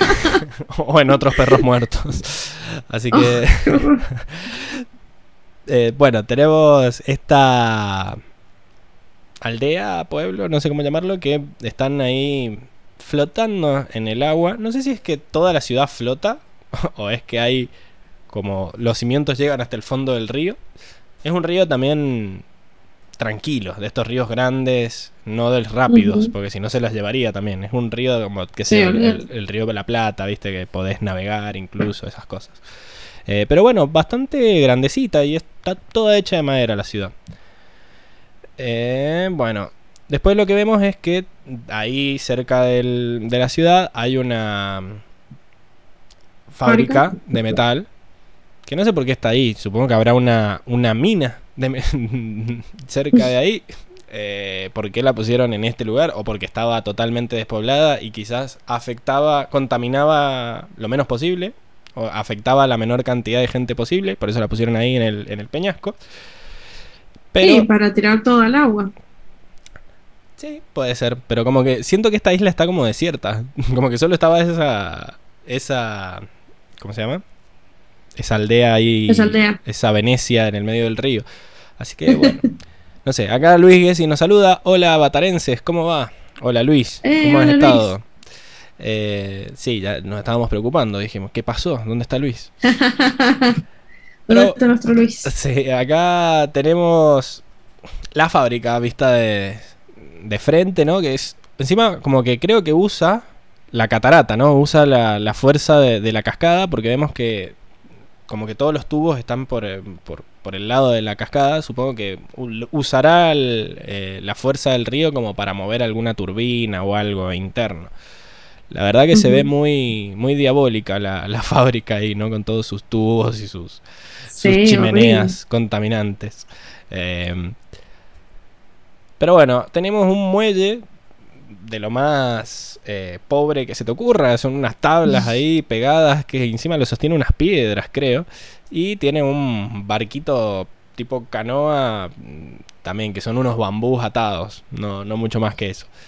Incluso acá tenemos el diseño original del, de la canoa esta de, de Doc.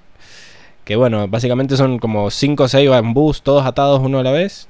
Atados unos con otros, digo. Y bueno, al parecer tiene un techito. No sé si eso quedó en el. En el diseño final. No. Bueno, la otra vemos que ahí tiene Parece que no. Ahí la, la de atrás creo que sí tiene, ¿eh? Pero bueno, no lo usaron porque hacía calor. No estaba lloviendo, no era Claro. necesario. Eh, y bueno, Ah, ventilas. Sí, pero también la- el techito también está hecho con cañas, qué sé yo, y bueno, tiene una, una cosa arriba como para colgar la, una lámpara, qué sé yo, una linternita.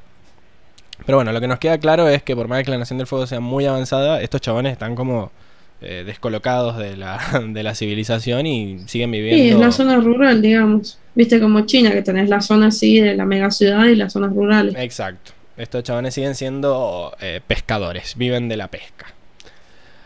Em, bueno, me gusta esto de que siempre hay un ropero. Ya han pasado. eh, un ropero no, un tendedero. Un tendedero. Ya llevamos dos capítulos seguidos con tendederos. eh, y bueno, y vemos que. Y bueno, Pablo, la gente tiene que sacar la ropa. Sí, pero de repente eh, los de la Nación del Fuego nomás parece. Todos los otros eh, se les secaba mágicamente la ropa. Eh, No, en, en la nación, en la, mm, ¿cómo se llaman? Ah, la nación del fuego, la tribu del agua, el reino tierra. mm, En el reino tierra también había tendederos, ¿no te acordás? no, no me acuerdo. Mostrame. Sí, que, Minuto y segundo donde aparece. ah, qué sé yo. Pero no, sí, ¿te acordás cuando fueron a visitar a Bumi, me parece? Que, ah, que Momo se cruza con los gatos Ah. callejeros y que, Había. con, con esos bichos así, y que se le han puesto ropa, ¿viste? Tenés razón. Eh, te, pongo, el- te pongo el aplauso. Bueno, la, la cosa es que toda la ciudad está hecha de madera, son tablones que es como que cada cuadrita es una casa, ¿no? Y tienen su casa levantada del piso y después como que hay algunas que casitas que se unen con puentecitos. Acá se la ve desde más arriba, que vemos como el, el medio del laberinto, ¿no? Y acá como que la, el- la sede central es donde vivía acá el, el doc este, barra Yu, barra Bushi, que bueno, era como el mercado, ¿no? Que estaba en el medio y parece que está como más conectado con, con las otras casas. Pero bueno, había, había bastante gente y como para navegar por, por dentro también pueden ir con, con los lagos, eh, usando los, Ujú. los barquitos, estas canoas. Ahora que lo decís, viste que dijiste que no sabías si tenían como una, como algo que lo fijaba, esas casitas, o si estaban flotando simplemente. En un momento, cuando llegan eh, todos los soldados del fuego y les empiezan a atacar, Sí. eh, hay un soldado que es como que tira, tira un coso y le rompe el, Y- y se hunde. La, es- la estructura así y se hunde. Así que sí, se ve que estaban como, tenían estructuras ancladas al piso, parece, no sé. Y pero tienen que estar en una parte muy pandita, digamos. Y sí. un poco profunda. Porque si no, no sé, eran, eran muy grandes eh, los palos, parece, no sé. Me parece que amerita esto. Un hechicero lo hizo. Pero bueno, eh, sí, a lo que nos quedamos es que está todo como muy precario, ¿no? Muy a la que te criaste, no, no resiste un gancho, se te hunde la casa si viene un gancho, así que todo tranquilito. Bueno, esas eran las locaciones. Después venimos con el diseño de los personajes, ¿no? Que tenemos a esta Katara en modo Halloween. eh, que bueno, no. tenemos acá lo- los diseños que hicieron los, los dibujantes de, bueno, cómo se tenía que ver la pintura, cómo se tenía que ver el pelo sin el sombrero, el velo, no el pelo, eh, sin el sombrero. Y bueno, tenemos estos diseños originales. Y después lo que terminó quedando fue esta versión de Katara, que la vemos ahí con el velo y el sombrerito y sin el velo. Que vemos que tiene pintado con rojo, ¿no? Todo como el cuello y la cara. Y después tiene una luna en la frente. Que ya me voy a no, no me, no me acuerdo si esa luna la tenía la, la dama pintada original o, o es que ella se lo puso porque es Mm. maestra agua. Ya veremos. Tengo, tengo las fotos. Acá Luis Gessi dice que los demás reinos tienen Coinor. Uh, eh, chivo. Oh, Tienen, tienen. Bueno, supongo que en, en la Nación del Fuego ya lo van a inventar, no, no te agarran. Bueno, y también tenemos los diseños originales de las personas. Y me gustó esto de que también vienen con un. Con una. con una escala de, de altura. Exacto, una escala de altura. Eh, bueno, vemos a- acá que Sokka es un poquito más alto que Katara. Y que bueno, El Toph- moñito la ayuda igual. no, no, mirá, la ayuda, pero igual no sigue llegando a la cabeza. Eh, y bueno, después vemos lo. Se, se esforzaron mucho en que esta gente parezca demacrada directamente. O sea, no sé, mira, la ca- se, se ve en sus caras la tristeza, digamos, lograron su cometido.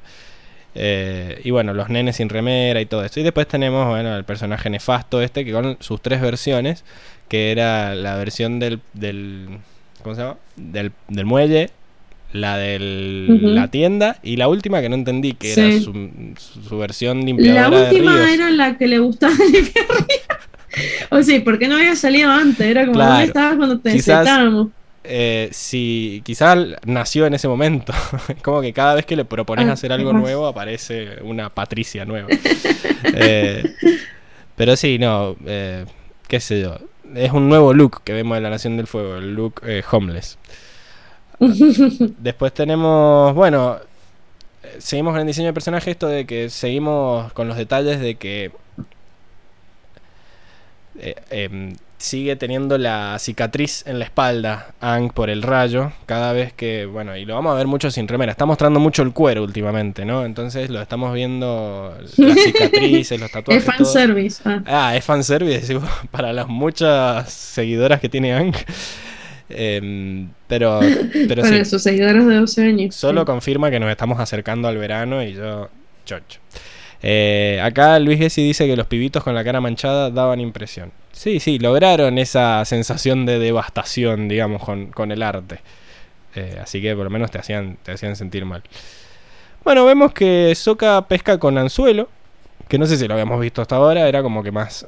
Él siempre pescaba con, con la lanza, ¿no? Así de matarlos a los pescados viéndolo. Acá tenemos una, una caña de pescar y todo. Que lleva un chiste muy malo. Que ya me hizo empezar el, el capítulo enculado.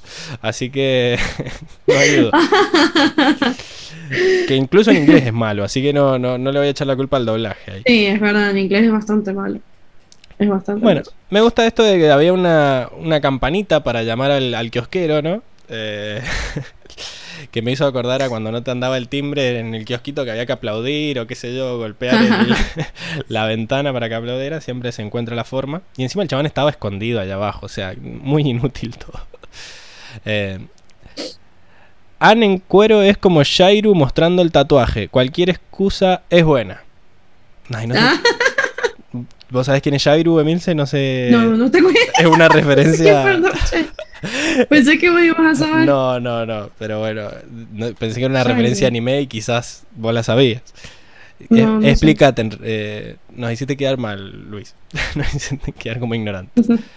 Bueno, acá me llamó la atención esto de que la forma de. ¿Cómo se llama? De manifestar que era un mercado era con que había unos dientes gigantes en el techo. Que no sé de qué, Qué tipo raro. de animal será, ¿no? Pero que, quedaba bonito, qué sé yo. Ponele.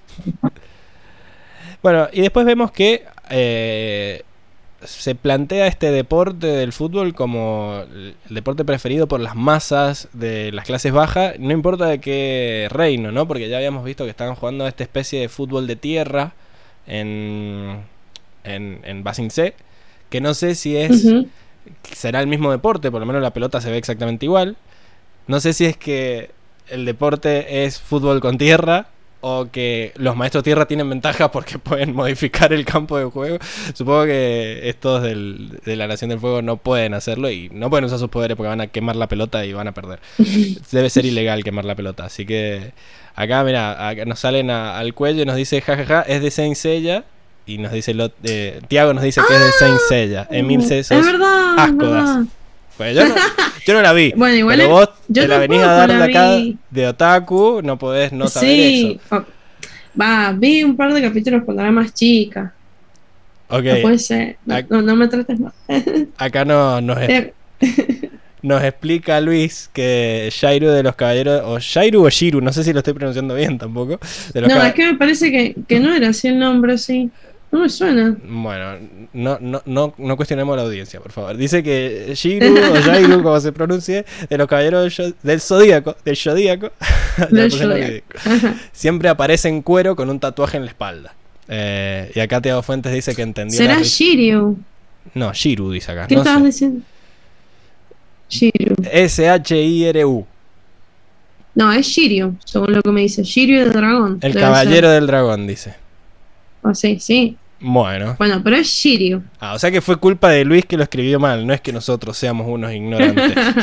Claro, exactamente. Igual- Acá lo estoy viendo en cuero. Ah, Interesante, ¿eh? Interesante. pa- ponete el link, ponete el link en el chat, así lo vemos todos en cuero. Así lo, lo aprecian todos. Viejo sabroso. Eh, pero bueno, no importa que lo haya dicho mal Luis, porque Tiago entendió la referencia como el Capitán América dice, así que en realidad es culpa nuestra, nosotros somos los, los ignorantes. Y acá dice que sí, que tenés razón, que es Shiryu. Así que bueno, eh, volviendo al fútbol, eh, la forma de simbolizar que son pobres parece es ponerle una pelota en las piernas a los pibitos y eh, que estén en cuero, ¿no? Es la, la forma más fácil que hay. Supongo que no es el mismo deporte, no nos dan más información al respecto, pero esperemos que vuelva a aparecer. Bien. eh, y después este salto tecnológico que pega la Nación del Fuego de repente que tiene ahora motos de agua. Motos de agua. muy raro. O sea, ahora podemos darle a catar a motos de agua y con razón. Sí, sí, porque, porque- ya sabemos que existen. Claro, o sea, no vamos a tener que contratar a un Claro. viajero en el tiempo que le lleve la moto de agua. Sí, sí, rara. Encima se ven como muy toscas las motos de agua. Tenemos el diseño acá, eh, el que usaron los... el- estos diseños que usaron para pasarle a los animadores. Y vemos que es como un armatoste gigante, ¿no? Que tiene un motor que, que tiene un caño de escape también. Eh, como que no se ve muy aerodinámica, ¿no? Es como, o no sé, hidrodinámica sería, si está en el sí, agua. se ve como algo para la tierra más que para el agua en realidad. Pues es súper pesada. Esas, son, esas motos son para vender juguetes, dice Luis. Como que podés comprarte al, al, al chabón de la Nación del Fuego que va en moto de agua. Eh, sí, puede ser una exigencia de Nickelodeon, no sé. Creo que era para darle un poco más de... Como de poder al villano de turno que había que vencer, porque si eran unos chaboncitos que venían en bote, no eran tan amenazantes como que vengan en las motos de agua esas a toda velocidad a destruir la, eh, la aldea. Pero bueno, algo que me llamó la atención es que también tienen como navajas acá al costado. eh, que me hace acordar al, al auto de Meteoro No, que apretaba el- un botón y le salían. Ah. Claro, no es, no es el tumbaburro porque va al costado, es como para chocarlo, viste, como en las películas y rayarle la pintura. Bueno, acá era para destruir aldeas, parece. Pero bueno, era como que no daba la impresión de que esa cosa debería flotar, pero flotaba y lo hacía y se movía bastante rápido también. Así que, piola, qué sé yo. Me parece un salto bastante... O sea, me, me extraño ver las motos de agua. Es como raro. Acá dice Luis que podrían haber inventado un animal híbrido que, que cumpliera la misma función. Mm, Pero... sí, pero no tenía muchas ganas de, de pensar. No, como dijeron, sí, bueno, si ya metimos una máquina excavadora de túneles, podemos meter una moto de agua. Está, está bien. Además, el cocodrilo del fin, dice. No, no suena, no suena tan amenazante el cocodrilo delfín. ¿Qué, qué ruido haría? ¿Te sale el, el ruido del delfín, mí- Siento. Eso es- Jamás, jamás me hubiera salido. Imagínate que vienen así con revoleando los arpones y haciendo ese ruido. no queda, no queda tan amenazante, Sí. indeed. Así que bueno. Sí, se, se ven peor. Por lo menos, no sé, se veían raras en el, en el, en el capítulo. Y bueno, y tenían estos ganchos, arpones con los cuales destruían los cimientos de la casa. Vemos que ya están bastante corroídos por la, por la humedad. Como que quizás si le dabas un par de, de días se caían solas las casas. Pero Estaba bueno. bastante podrida esa madre. Sí, sí. Porque supongo que estaban hechas para el, para el río no contaminado. Después con toda la mugre que viene, la madera claro. no sé si aguanta tanto. Pero bueno, con una cadenita y un gancho te tiraron una casa. No se los vio bastante preocupados a los chavales. Como que se cayó una casa y no... Podrían haber mostrado al, al Sí, dueño eso es lo que me extrañó. O sea, claro, na- nadie se quejó, nadie lloró, nadie dijo, No, no, no. mi casa es como. No había tanto presupuesto para los extras. Quizá esa justo estaba abandonada o ya se había muerto el dueño, Claro. entonces Estaba ocupada, viste, bueno, no calentaba mucho. No existía el barniz, dice acá Luis. Y no, supongo que si existía no les alcanza. No existía el barniz, pero sí las motos de agua. Eso, eh, es- la, la naturaleza es muy confusa. Pero bueno. Después llegamos a la dama pintada, que bueno, acá vemos que Ah, eh, sí tenía la la, lunita. la lunita. Y bueno, Sí. eh, acá tiene la como el... ¿Cómo se llaman estas estatuitas que te venden en la santería? Se- se- eh, La- no, no, sé. sé, las virgencitas. Sí, pero son como la estatuita chiquita, pues después tenés la estampita o tenés la estatua gigante de la iglesia. Sí, qué la, sí, tenés la virgen tamaño familiar, la que se van rotando las procesiones. está la de medio tenés la litro. virgencita. Claro, la, litro. personal, ¿no? Y bueno, y vemos que tiene como una almeja que le agarra el, el tapado, Ah, ¿no? El velo. No me he dado cuenta, Este. qué bonito. Sí, Sí, pero, sí. pero una almeja normal, no, no de las que vomitan. No, no, y quizá una almeja espíritu, no sé. Habría, Ah, ah, ahí está, habría que ver. ahí está. Pero bueno, no, no conforme con eso, acá tenemos la, la versión eh, familiar, ¿no? La versión del ejército, que es la, la grande. Yo todo el tiempo estaba Sí. pensando cómo hacían las maderas para aguantarse esa tremenda estatua. O, si- o dónde la tenían guardada. No sé si era que la hicieron de una noche para la otra un, un, un La artista. tenían en el cobertizo ahí. o la, la tenían abajo el agua y la fueron a rescatar. No sé dónde. ¿Y dónde la apoyaron? Porque de repente la están apoyando sobre un montículo. No sé si es otra madera o si es un pedazo de piedra. No sé. Raro. Rara la, la estatua. Pero seguimos en Un la lista de, lo hizo. de hechiceros. De acá la vemos más de cerca y lo que estamos viendo es que hace un gesto con la mano. La, la estatua, que son estos gestos que también hacía Aang mientras Qué meditaba. difícil es hacer este. Es re difícil Ese- hacerla con es la el que más te cuesta y encima así con el, Sí, con el ay, brazo para atrás. Ay, no.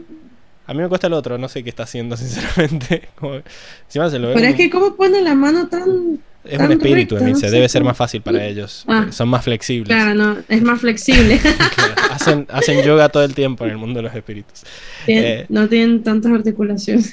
Bueno, las cosas, estos símbolos que se usan en, en el hinduismo son eh, los mudras, se llaman, ¿sí? Que es un, un gesto que hacen con la mano muchas estatuas de Buda. Acá estamos viendo, ¿no? Eh, no. Y bueno, este en particular es el Vitarka Mudra, que es el gesto de la discusión y la enseñanza. Toma mate. Así que de vuelta, le- no tenía las orejas tan largas como este, pero por lo menos le copiaba el, el, el Vitarka Mudra. Y acá tenemos la versión real de la dama pintada, que medio que no se parece a la, a la estatua. Está como más anoréxica. no, Y tiene, no sé si es por lo tiene que... más pelo. Sí, tiene más pelo que no se le veía en la... Quizás... eh, Para mí es el canon este de que estaba inconsciente todo este tiempo porque el, el río estaba contaminado, entonces le creció el pelo y como que bajó mucho de peso. Y las uñas también. Sí, las uñas también le crecieron, sí, se puso muy pálida. Eh, entonces, sí, a mí me hace acordar a, a Chesir, uno de... ¿Cómo se llama? Uno de los personajes de, uno de los malos de la Liga de la Justicia, que era una chabona que tiene una, una máscara del gato de Cheshire de, ¿cómo es? De Alicia en el País de las Eh, Alicia en el Maravillas. País de las Maravillas. Claro, y, y bueno, y tiene como poderes de gato, qué sé yo. Me hizo acordar mucho, datazo, a nadie le importa. Ustedes hacen referencias que no entiendo de anime, yo hago referencias que no entienden de... Ah, eh, bueno, qué ardido. ¿Cómo se ataca? Nadie le dijo nada. de- ¿Cómo se llama? Del mundo de los superhéroes. Bien. Y terminó. Esa era la, la sección del mundo por hoy. Vamos. a- yo pensé que le iba a Bueno. hacer para sumar al capítulo, pero nos seguimos quejando de las Sí. motos de agua y de, y de que nadie se quejó de que Eh, le rompían la casa. A mí me dio mucha gracia, no, no- no sé si le pusiste atención el, el planner, el bullet journal de Soka. ¿Viste cuando lo, lo Ah, abrió sí. así y tenía como partes resaltadas? Bueno, y aparte de eso estaba como animado en 3D, me parece, y se veía como medio raro, estaba como medio pixelado, no sé. Está medio. Porque. Y eh, tenía una sticky note pegada en, una parte también. ah, mira. Bueno. Son las, la- las sí, sticky- lo- la- los cuadraditos esos de papel amarillitos. Em, sí, sí. Bueno, parece, según la, la wiki, que ese gráfico que se ve en el itinerario de Soca era el itinerario de producción del libro 3. Así que era por eso quizás se ve pixelado, porque es una, im- Ah, es una imagen gracioso. real, digamos, que metieron ahí como, como un easter Sí. egg. Eh, Claro, claro. Con razón, pero tenía como partes resaltadas. Yo decía, bueno, mira, pues, inventaron los resaltadores. ¿Qué paqueto? Un hechicero lo hizo. Pero Qué paquete, sí, me, me hizo acordar, en- a nosotros nos daban un, en la facultad un gráfico de esos, que creo que se llamaba... eh, ay no, me lo voy a mandar. Un gráfico de Gantt o algo así. Que te iba mostrando por periodos la planificación de, de los temas y bueno, ta- eh, me hizo acordar mucho a eso. Me trajo flashbacks de Vietnam, de administración de recursos. Pero sí, sí, tenés razón, que era como para mostrar esta faceta planificadora de, de Soca y obsesiva hasta cierto punto, que tenía todo en el itinerario y los otros burlándose como siempre, pobre. Respect, respect de Soca. Así que bueno, pasamos a la siguiente sección. Vamos.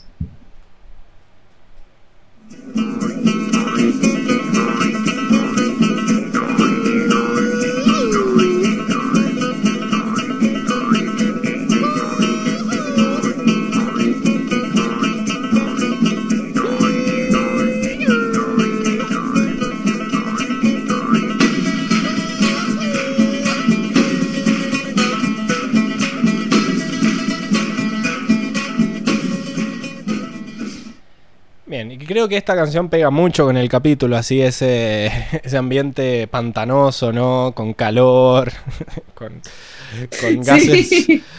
con todo mugriento. Bueno, es el- la sección de animales, ¿no?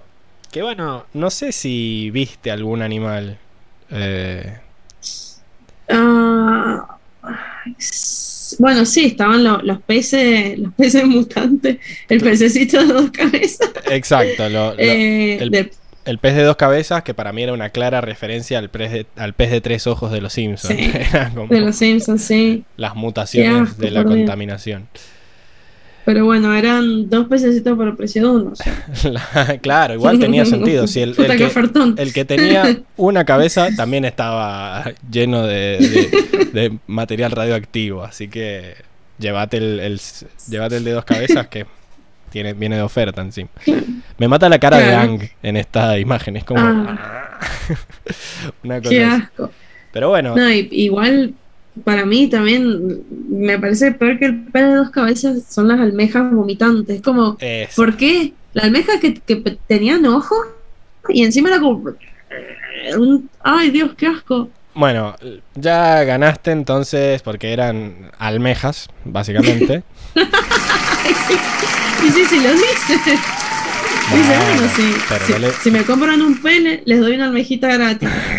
No le saqué, puta que ofertón. No le saqué el suspenso tampoco. Lo que te voy a decir es que Bueno. no son, no son ojos. Eh, dice que la, la almeja es un molusco bivalvo. Porque tiene, o sea, tiene una válvula así que se abre.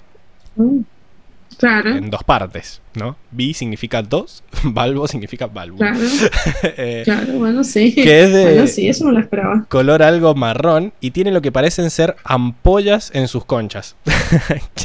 me hace acordar a... Sí, me hace acordar a. Bueno, para que encuentre el botón. Ahí.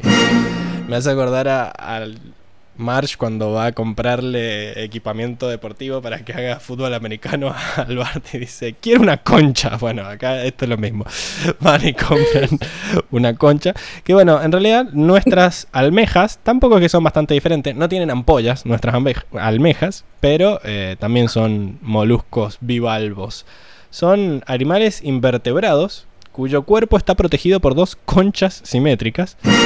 No tiene, no tiene cerebro ni ojos, pero tiene riñones, Oh, corazón, boca y ano. Eh, se alimenta de detalle plancton. importante. Sí, sí, menos mal. Menos mal, pero es como que todo su cuerpo son esos cuatro, cuatro órganos. Em, se alimenta de plancton y sus depredadores naturales son pequeños tiburones o calamares, ¿no? Em, y acá hay una abierta que no han matado, que también Oh. tampoco son muy, muy agradables a la vista, ¿no? Pero por lo menos, Ah, por lo menos no tienen ampollas. Pues- Eh, pero son, son como, ¿cómo se llama? Colchaditas.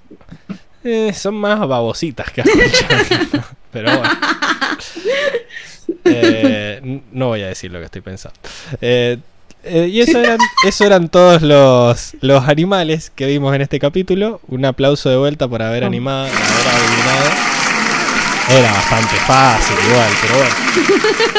Las ventajas de venir Bueno, el- dame, dame algo de crédito, estoy Sí. sola. la ventaja de venir el capítulo que no viene nadie. Así que te estás aguantando el relleno. Te damos el aplauso por haber adivinado esta, esta facilidad. Así que bueno, vamos a la siguiente sección. Vamos.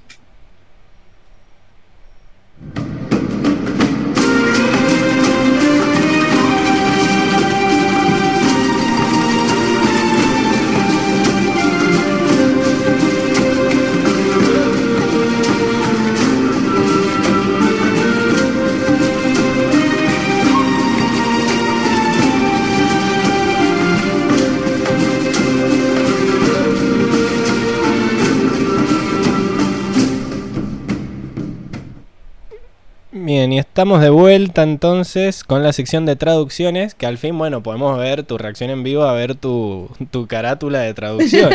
Pues la semana pasada Es muy bonito. la estrenamos, pero no estabas, así que era como, bueno, ahora por Es fin verdad, como que se estrena bien. Es verdad. Me mata el detalle de una parte está como. Claro, es que te, está el ventilador que está prendido, aunque no lo vean. Sí, sí, sí, el corazoncito de Qatar, qué gracioso. Hermoso. Pero bueno, estamos en tu sección que es la de traducciones, donde nos contás las asquerosidades que hacen los traductores con el guion del capítulo. Y bueno, eh, a veces, de vez en cuando, le ponemos un que bien, ¿no? Eh, ¿Va a ser uno de esos capítulos o ni? Eh, hay de todo un poco. Ahí, ahí- la otra ahí pasaba. Sí. Ok. Hay, variedad, hay variedad. Ah, Bueno, arranquemos entonces. Bien, bueno, la primera. Empezamos con el chiste que lo puso de mal humor al Pablo. eh, que lo dice Soca. Dice, bueno, eso explica que no pueda atrapar ni un solo pez porque no he podido pescar ni siquiera un resfrío.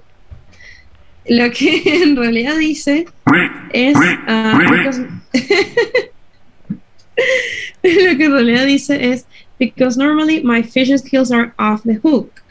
¿Qué es lo que significa esto? Acá hay un juego de palabras, porque tenemos hook, que es anzuelo, pero que algo sea off the hook es eh, equivalente a decir que algo sea asombroso o sobresaliente. Ok. ¿sí? Entonces la idea era como que hacía el jueguito de palabras entre sobresaliente y hook, que es el gancho, y off the hook porque no hay nada en el gancho, entonces bueno, esa era la idea. Eh, un bueno. que bien, definitivamente, pues está re bueno como lo han remado, o sea, no se mantuvo la... O sea, sí, en realidad, sí, mm, no se mantuvo tanto, pero la idea está que no pudo pescar nada, no pudo pescar un resfrío, estuvo bueno eso porque es algo que decimos, no, no sé si ahora lo decimos tanto, pero Me es algo que se molesta ha dicho. que dijeron no he podido atrapar ni siquiera un resfrío. Cuando en realidad la frase dice pescar un resfrío y estaba pescando. No sé por qué lo hicieron mal a propósito. O no o, o- o es que nosotros le dijimos pescar un resfrío. Porque es la de no pesca ni un resfrío. Entonces, lo cambiaste y encima lo hiciste mal. No sé. Como que. Para mí va Guido. No sé qué ibas a ponerle vos. ¿Vos sí? No, yo le voy a poner un que bien, Y porque es que bien tampoco está. Si hubiera sido gracioso el chiste, te doy el que bien. es que el, el- el chiste ya era malísimo. A ver, de, de- de entrada el chiste original ya estaba pedorro. Y bueno, o sea, se hizo lo que se pudo. O sea, tampoco Bueno. se le podía poner algo súper gracioso. Acá Tiago no dice, era. qué bien, el chiste es mejor. Así que bueno, vamos, nos debemos a nuestro público. ¡Qué bien!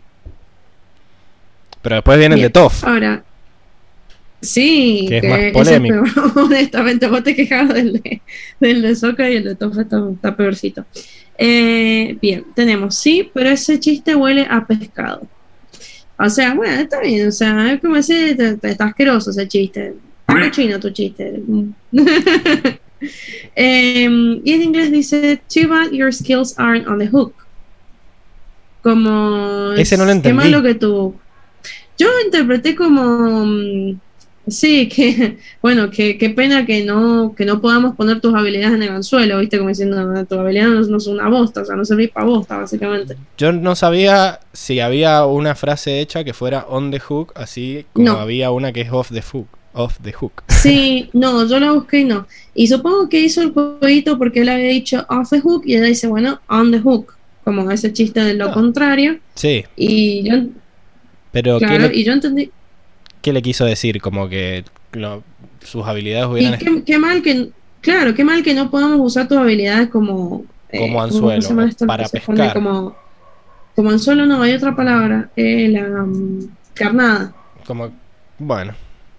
Ok, Como carnada, sí. sí. Sí, es como... Es muy malo. Las habilidades no sirven para bosta y ni siquiera las podemos usar de carnada, o sea, es como... Es muy malísimo. malo y el capítulo te hace creer que es bueno porque todos se ríen al de Toff. Sí. Es como. Creo que es un bardeo más al guion, a Joshua, que, a, que al traductor acá. Pero también el, Sí. el de que huele a pescado. Y, mm, y ¿cómo podrías haberlo dicho? Si no, apesta a pescado. O sí, pero ese chiste apesta. Es que lo del pescado es algo que metieron pescado. ellos, no es que estaban en la traducción original. Es como que, bueno, ya que al primero lo cambiaste entero, Sí. eh, al segundo hubieras hecho también, no sé, me, me dan ganas de ponerle esto.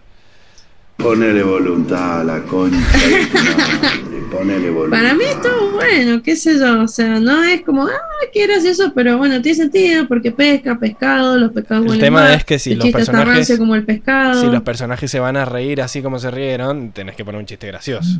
Acá Tiago dice que Y- el remate de Toff le parece mejor en inglés. Y sí, Para pero mí son no los dos igual de malos. Pero bueno, ya está. Eh, dejémoslo ahí ya. Eso me puso ya del orto. Empezó el capítulo para el orto. Así que. y después seguimos Bueno. con el viejo. Eh, después seguimos por el viejo. ¿O qué tenías? ¿Vos tenías algo antes? Sí, Deci, seguimos, seguimos. Sí. No me meto en tu sección. bueno. Me callo. Bien, bien, bien. Bueno, tenemos, eh, no podemos andar por ahí ayudando a todos los pueblos que sufren. Ujú. En realidad, eh, Soka no dijo todos los pueblos que sufren, dijo algo como bastante feíto, bastante despectivo. Mm. Dijo, we can, we can go around helping every rinky-dink town we wander into. Rinky-dink es una forma muy peyorativa que eh, significa, o sea, es básicamente un- una forma de decir insignificante, de mala calidad, poca Un cosa. pueblo de segunda. Entonces, claro. de poca eh, monta. yo lo interpreté como pueblucho, como Claro. no podemos andar por ahí ayudando a cada pueblucho al que llegamos o al, al que vamos, digamos. Qué agradable sujeto. Y bueno, entonces vos qué vas a decir, qué bien porque le sacaron ese aspecto a Soca, no lo hicieron quedar como un clasista. Y es que lo que pasa es que eso era parte de, para mí era parte de la indignación de Katara. O sea, o sea que qué mal que lo sacaron. para mí era importante, sí, sí, para mí qué mal, porque era importante. Ok, Uy, qué mal. Ahí está. no apoyamos la Bien, censura en eh, este podcast. Exactamente. Ah, bueno, ahí entendí por qué me dijiste lo del viejo. Ahí llega lo del viejo. Bien. Eh, bien, bueno, acá en inglés tenemos un juego de palabras, que tampoco tiene mucho sentido, no tiene Sí. mucho juego, pero bueno, no había forma de, de- de transferirlo al español porque hubiera quedado espantoso. Y es que Doc, Doc, el nombre del, del primer viejo, eh, significa puerto. Y Shoe, el nombre del tercer viejo, significa zapato. Lógicamente no le podías poner a los personajes en español puerto y zapato, porque bueno, como que no quedaba bien. Ahí- Eh, lo que pasa es que sí, Ahí tengo un comentario y es que los subtítulos del capítulo decían shoe como zapato, pero la transcripción original del guion que está en la wiki y que yo veo para copiar y pegar para no escribir la parte en inglés, decía Sí, shoe con X. XU. claro. Y pero ¿y cómo explicas Doc? O sea, Doc no, No, no, Doc- es chino, no, no hay forma de chinizarlo. Mira, Doc para Doc es muelle o no? Sí, bueno, y ahí eso justo nos, eh, nos facilita el paso a, a la próxima, que dice, Doc trabaja en el puerto y él es mi hermano Doc. ¿no? Eh, Me encanta lo de repite lo del hermano Doc porque tiene que seguir hablando. sí, y él es mi hermano Doc. Claro, eh, había que ponerle algo y, y él es mi hermano Doc, ¿viste? Está mal eso. Y yo trabajo en la tienda, por eso me llaman Shu. Entendido. Bueno. Ok. Sí, Bueno, igual en inglés tampoco. Sí, en inglés tampoco es tan self-explanatory porque No. la primera frase, bueno, tiene algo de sentido. Dice, well, Doc works in the docks, that's why they call him Doc. Claro. And I work in a shop, that's why they call me Shoe. O sea, el, el Doc, bueno, qué sé yo, nunca nadie supo el nombre, era re insignificante, trabaja en el muelle, bueno, le, digámosle Doc. Pero, ¿y el que trabaja en la tienda, por qué le decían Shoe? Y yo busqué que lo que era. XU, Shu, Mm. y al parecer es un es una medida de dinero, creo que china, Mm. como que centavo o una cosa así. Así que quizás era por eso, pero si es una palabra en chino, ¿Será? tampoco deberías por qué saberla una persona en inglés. Así que todo muy raro. El problema acá es que le estamos como. El problema acá es el guion original. y los Y traductores sí, es que sí, ese es el tema. lo posible. Pero acá la solución es eh, ignorar el problema. Porque no, no fue que le pusieron muelle al viejo que trabajaba en el muelle. Y de última le hubieran cambiado el nombre y le hubieran puesto, no sé, tienda o no sé. No, ha quedado horrible. también. No, quedaba horrible. Quedaba horrible porque más, o sea, a pesar de todo, todos los personajes han tenido nombres así como más realistas, tipo, no sé, Wu, Yao, qué sé yo, Pero o sea, se- ninguno ha tenido nombre de cosa, de algo. Y podés ponerle kiosco, que suena más chino. No sé. Para mí va esta, Mince. ¿Qué crees que te diga? Ponele voluntad a la concha de tu madre. Porque por más de que el chiste original sea malísimo, eh, no hiciste nada al respecto. Fue como, bueno. Encima me encanta, Y- pero es que, sí. me encanta lo de él. Y él es mi hermano Doc. Es como, hubieras dicho de última, Doc trabaja en el puerto y por eso le decimos Doc. Que significa Claro. puerto, no sé. Es como sí. que a veces viste que explican en el doblaje los, los chistes en inglés. Pero bueno, no sí, sé. pero igual, sí, pero es que si le, por eso le decimos Doc que, bueno, igual, de todas formas, podría haber sido eso, como por eso le decimos Doc, y yo trabajo en la tienda, por eso me llamo Shu, porque después eh, Ann dice, ah, no entiendo, y el viejo le dice, yo tampoco, o sea, podrían haberlo hecho pasar como que era, no sé, algún pirito del viejo, viste, que ya de por sí veíamos que estaba bastante mal de la cabeza. Bueno, sí, no entonces sé, lo podríamos haber dejado. no me siento mal con el ponerle voluntad.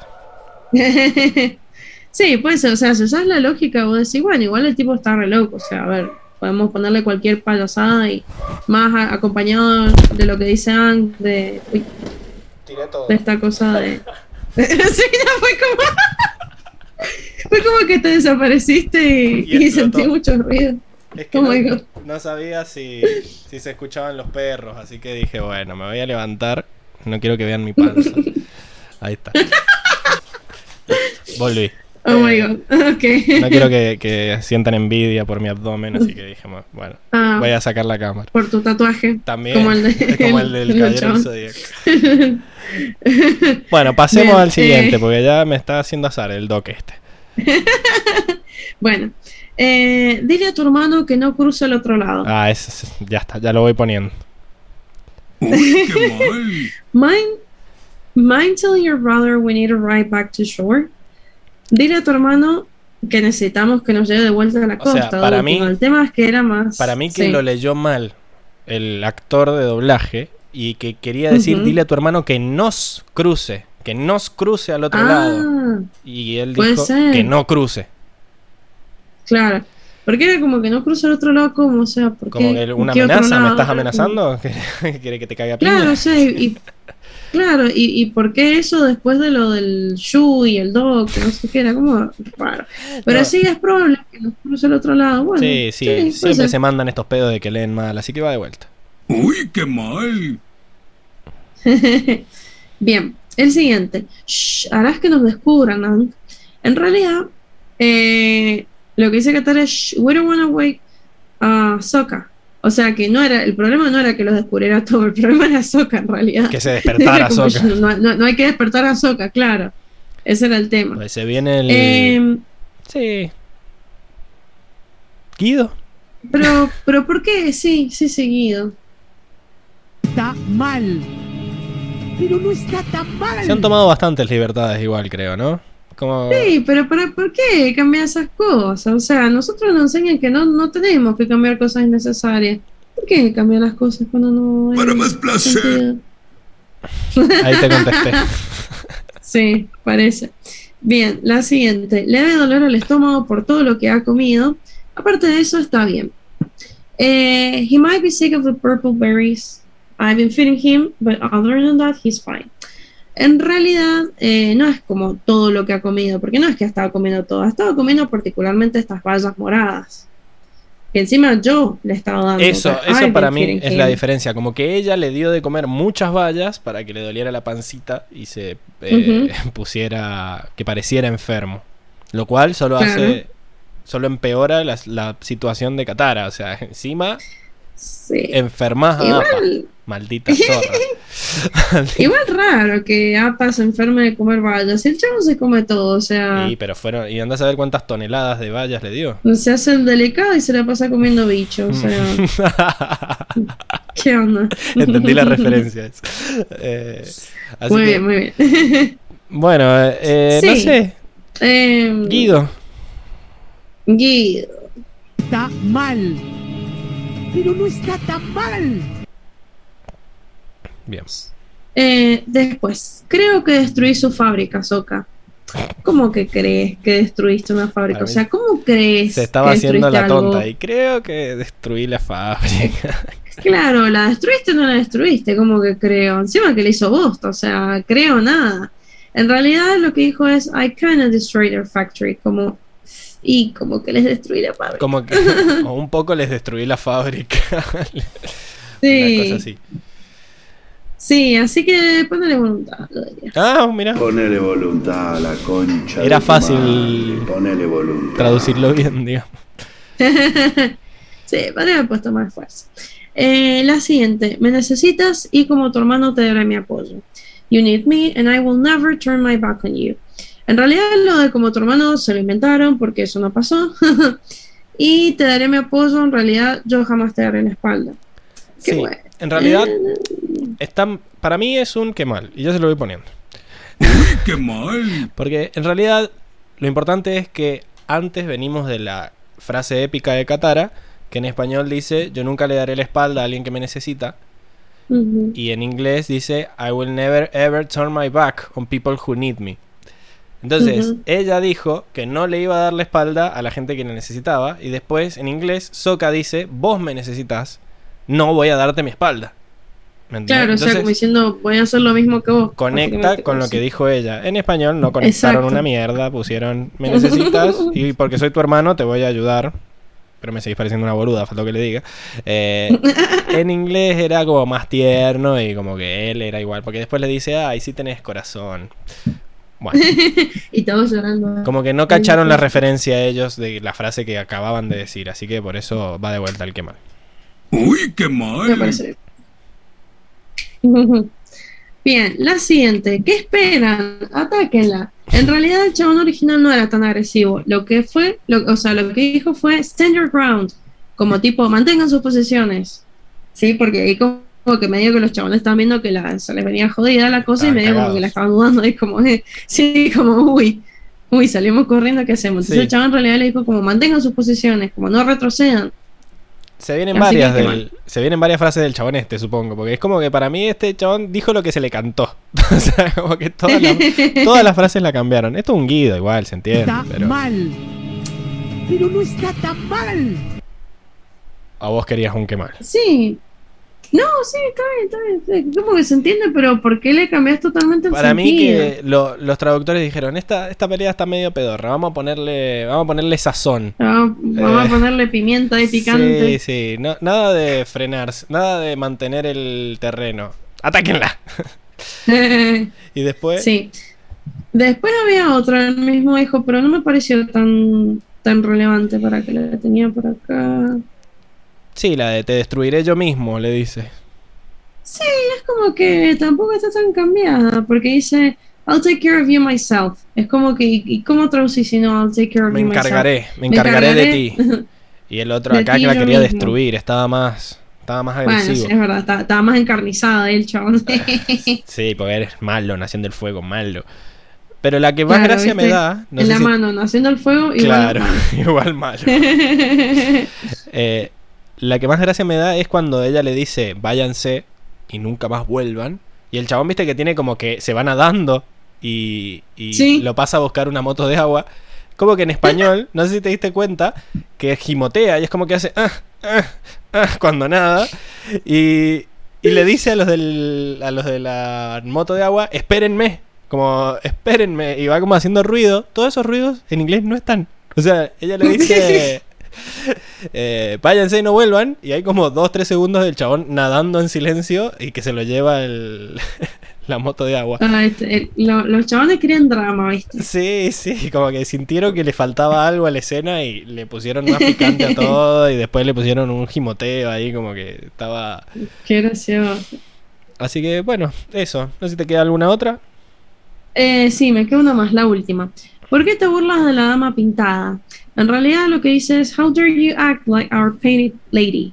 O sea, ¿cómo te atreves a hacerte pasar por nuestra dama pintada? No es que la chavana se está burlando, pues no, no se burla en ningún momento. O sea, ¿Cómo se hizo pasar, nada más como la personificó.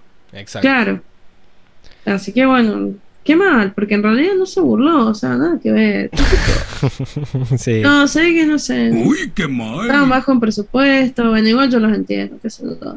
Pero bueno, Siempre te pones del lado del, del proletariado. Así que bueno, sí, acá Luis Gessi dice, la tenían servida los del doblaje, sí. Excepto los chistes malos que originalmente eran malos y cuando intentás traducirlos quedan peor. Había Sí. un montón de frases que eran fáciles de traducir y podrían haberlo hecho. Así que bueno, ah, un- qué mal general. Uy, qué mal. Sí, se tomaron demasiadas licencias, que bueno, justamente lo que uno no tiene que hacer, o sea, lo primero que te enseñan en la facultad es que no hagas esas boludeces, no agregues cosas que no están, no saques cosas que son importantes, y es como, bueno, no, no lo respetaron. No, no, no, parece que no. Quizás en Chile sea diferente. El- tienen otra otra escuela de pensamiento en la traducción. Ah. Así que no, No nos, no nos metamos ahí. Vamos a la siguiente sección, ¿te parece? Vamos.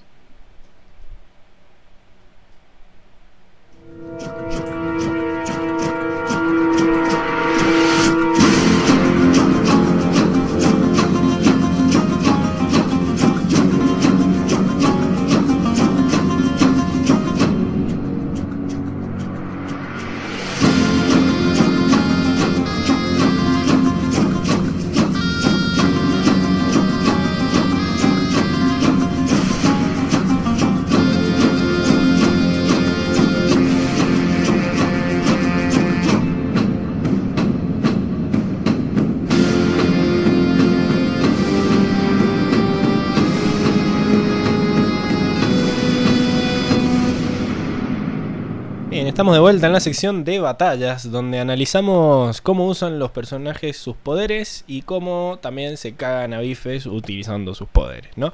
Acá Luis dice que no es burla, es cosplay. eh, así que para defendiendo a Katara. Y Claro. viendo el, el Funko de Diego, me queda la duda de qué personaje es al que le puso la cabeza de Diego. Porque viste, vos sos Katara, yo soy Sokka, Enrico es Zuko. ¿Qué- ¿Quién es Jet? Eh, el espíritu azul. Ah, no, tiene tiene las las dos espadas. es el espíritu azul. Bueno, Sí. que confirme Luis en el chat que es el espíritu azul. Perdone, Milce, por quedar tan. Pero es que sin la máscara no le reconozco el resto del, del cuerpo. Ah, claro. Mala mía, mala claro, mía. claro. Pido perdón. Me azotaré más tarde. No, me voy a azotar ahora. Bien, vamos entonces a la sección de batallas, donde ya dije qué hacemos. Vamos a empezar a mostrar las, las imágenes y analizarlos. Primero, eh, se tiene que sacar toda la mugre que tenía encima, toda la radioactividad Dang. Y usa esta cosa que ya había usado para secarse en la taberna de la biblioteca, que era esta burbuja de aire que le nace del corazón y va como eh, expandiéndose hacia el resto del cuerpo, ¿no?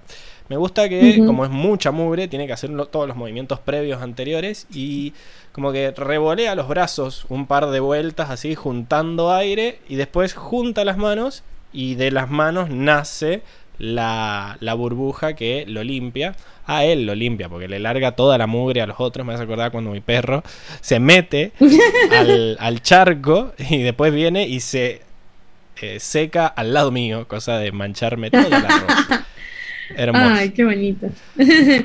Pero bueno, Eh, igual, sí, viste que es como, mm, o sea, en esa escena que las deja todas manchadas ahí a Katara y a Toph, es como que después les tira un aire sí, y las deja como re despeinadas y después hacen así y ya vuelven a estar peinadas. y es como, ah, como vos, dice, como te pasa a vos cada vez que te agarra el sonda, ¿no? Eh, que- Claro, viste, hago así y ya estoy peinada de nuevo, Y ya, bueno, ya estoy por- así. por la Con mi pelo pantén de nuevo. Exacto. bueno, Ah, claro. es la humedad del, del lugar y tiene una genética muy buena no- en el pelo. Ah, ahí está, está, está.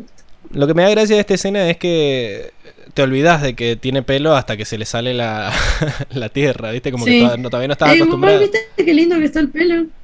Sí, va creciendo, va Está, más, está más lacio, ¿viste? Me gusta, está bonito. Sí, a mí me gusta cuando tiene la, la banda. Pero bueno, nosotros somos los del team que le gustaba, team con pelo y creo que los que están en el chat no eran muy amigos de esa idea, así que bueno, eh, Mm. lo censuramos ahora, no importa. bueno, esa es la, la burbuja de aire que ya la habíamos visto. Después me gusta esto de que por lo menos el capítulo explica que se puede usar tierra y, agua control al mismo tiempo para limpiar el puente, el, el agua, que era lo que iban a hacer al final para limpiar el río completo. Y me gusta esto. Igual está bueno, ¿eh? Mansa técnica de, de estancación esa. Sí, sí, sí, sí. Nada de plantas potabilizadoras ni nada. Tres changos ahí sacando Claro. toda la mugre y después le echas unas gotitas de cloro y estamos. Eh, no vemos mucho los movimientos porque se enfocan en ver cómo el agua se va moviendo por, por arte de, de magia, ¿no? Eh, y después vemos que Katara agarra el agua limpia y la lleva moviéndola hasta el, el tarro de agua. Eh, Un hechicero lo hizo. sigamos. Lo que me gusta después es que, bueno, para generar este cosplay, ¿no? Tiene que tener un espejo y no anda con un espejo porque está en el medio de, de la selva, ahí en el barro. Entonces dice, pues me hago mi propio espejo. Eh, y agarra. Y obvio que tiene maquillaje natural, o sea, porque siempre, siempre maquillaje sustentable, ¿viste? Siempre el, el equipo Avatar Obvio, obvio. Y, apoyando lo natural y sustentable. más en este capítulo que va en contra de la contaminación y todo eso. Así que no, no podían hacer. Pero bueno, está, está bueno esto de que puedas congelar a- al hielo para que sea tan reflectante, ¿no? Porque se veía hermoso. No sé si alteró las moléculas para que fuera más reflectante HD. todavía, pero no, no, no te ves tan hielo, no te ves tanto en el hielo. Pero bueno, esto de que los maestros agua usen el agua control para cambiar de estado las cosas, me hizo pensar de vuelta en esto de que si podés congelar el agua, ¿por qué tenés que usar una olla para hacer la sopa, como estamos viendo en el GIF este que volví, porque me había olvidado, que lo había puesto por eso? Y es que, ¿por qué necesitamos el fuego para calentar el agua si podés Claro. enfriarla lo suficiente para congelarla? Y me encontré con un Sí, comentario. es como que o la congela o, la hace va- o la vaporiza, o sea, no hay punto intermedio. No creo que sea eso. Encontré una. una ¿Cómo se llama? Una teoría. En realidad el chabón no decía que una teoría, lo decía muy. muy, digamos, seguro, muy convencido, cuando- en un comentario, como nosotros Como cuando nosotros. hablamos, claro, que decía que en realidad los maestros agua no pueden cambiar la temperatura de las cosas, sino que pueden cambiar el estado. O sea, no, la-. Ah. no la temperatura del agua. Yo digo, bueno, pero ¿cómo haces para congelar agua sin cambiar la temperatura? ¿O cómo haces Claro. para evaporarla sin cambiar la temperatura? Y en realidad, eh, mis, en la facultad nos dijeron esto. Bueno, en la secundaria también. No son estos procesos. No, no tanto. En realidad vos podés... Tenés dos formas de cambiar el estado. El estado de un cuerpo depende de la presión y de la temperatura. A, pres- a- a presión atmosférica, el agua hierve a 100 grados y eh, se congela a 0 grados. O sea, al nivel del mar, digamos, ¿no? Pero, eh, a medida que va aumentando la presión, podés eh, requerir menos temperatura para cambiar de estado. O sea, podés evaporar mucho más fácil el agua a menor temperatura si aplicás mayor presión. Y eso se llama eh, evaporación en vacío. ¿No? Que es algo que se usa mucho en la industria de los alimentos y es un proceso en el que la presión a la que se encuentra un recipiente conteniendo un líquido es reducida a un valor inferior al valor de la presión del vapor del líquido, de forma tal que se evapora a una temperatura inferior a la temperatura de ebullición normal. Acá tengo que ponerte el, el meme ahí de la vieja pensando en los números. Sí. no, sí, bueno, voy, voy captando, voy captando. Pero básicamente aumentan la presión del líquido para evaporar Mm. el agua sin tener que llegar a los 100 grados, sin que hierva. ¿Ok? Entonces, esto se usaba mucho para generar lo que se llamaba leche eh, evaporada, que era un, Ah. era un material, era un, un producto que se vendía en su momento, que Sí. es básicamente el antecesor del- de la leche en polvo. La leche evaporada se le ha sacado a una parte del agua, la leche en polvo se le ha sacado toda el agua mediante este proceso y solo quedan los minerales y los nutrientes de la leche, ¿no?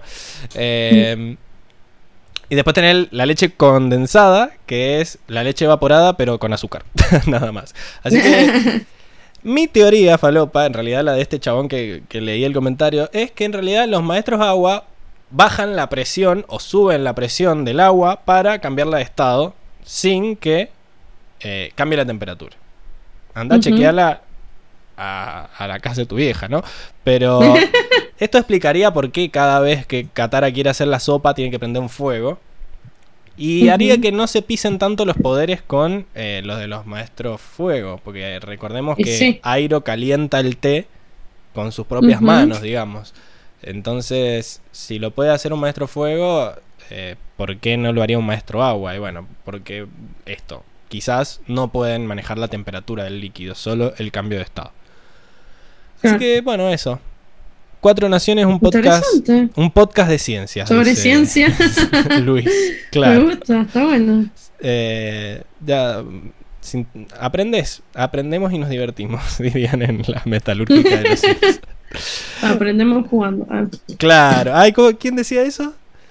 Donde aprendemos jugando. Hay un programa que decía eso, posta, no me acuerdo ahora. No sé. Bueno, acá vemos que de vuelta Anne congela el agua para caminar por el río, ¿no? Y la va congelando dando saltitos. Antes de llegar a pisar, congela un pedazo de río para eh, generar un mini iceberg en el cual apoyarse. No tiene que ser muy grande porque él pesa 2 kilos, así que con que se apoye y salte está todo bien. Vemos que estamos en este, en este capítulo como que usaron los poderes como para hacer cosas útiles, no para pelear tanto. Acá, cuando se da cuenta que es Katara, eh, le hace. Me encanta la cara que pone como "Hmm", de enojado. eh, me engañaron. Eh, que hace con la manito así como que. Le tira un tomatela y le genera un aire para, para volarle el, el sombrero.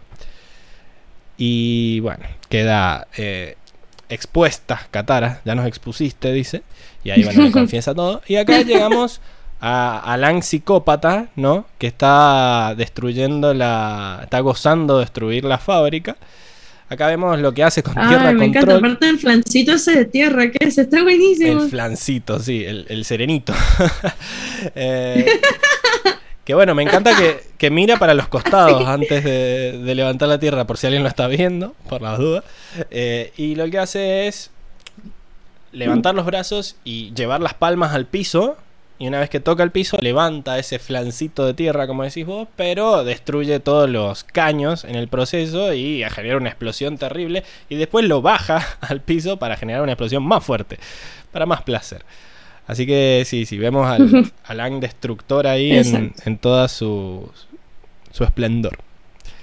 Bien, eh, después Después vemos a Katara que está haciendo lo mismo. Y me encanta este truco, no me voy a cansar más. Que es el de que ella Ah, haga, el haga el movimiento para juntar mucha agua y le diga, haz lo tuyo, ¿no?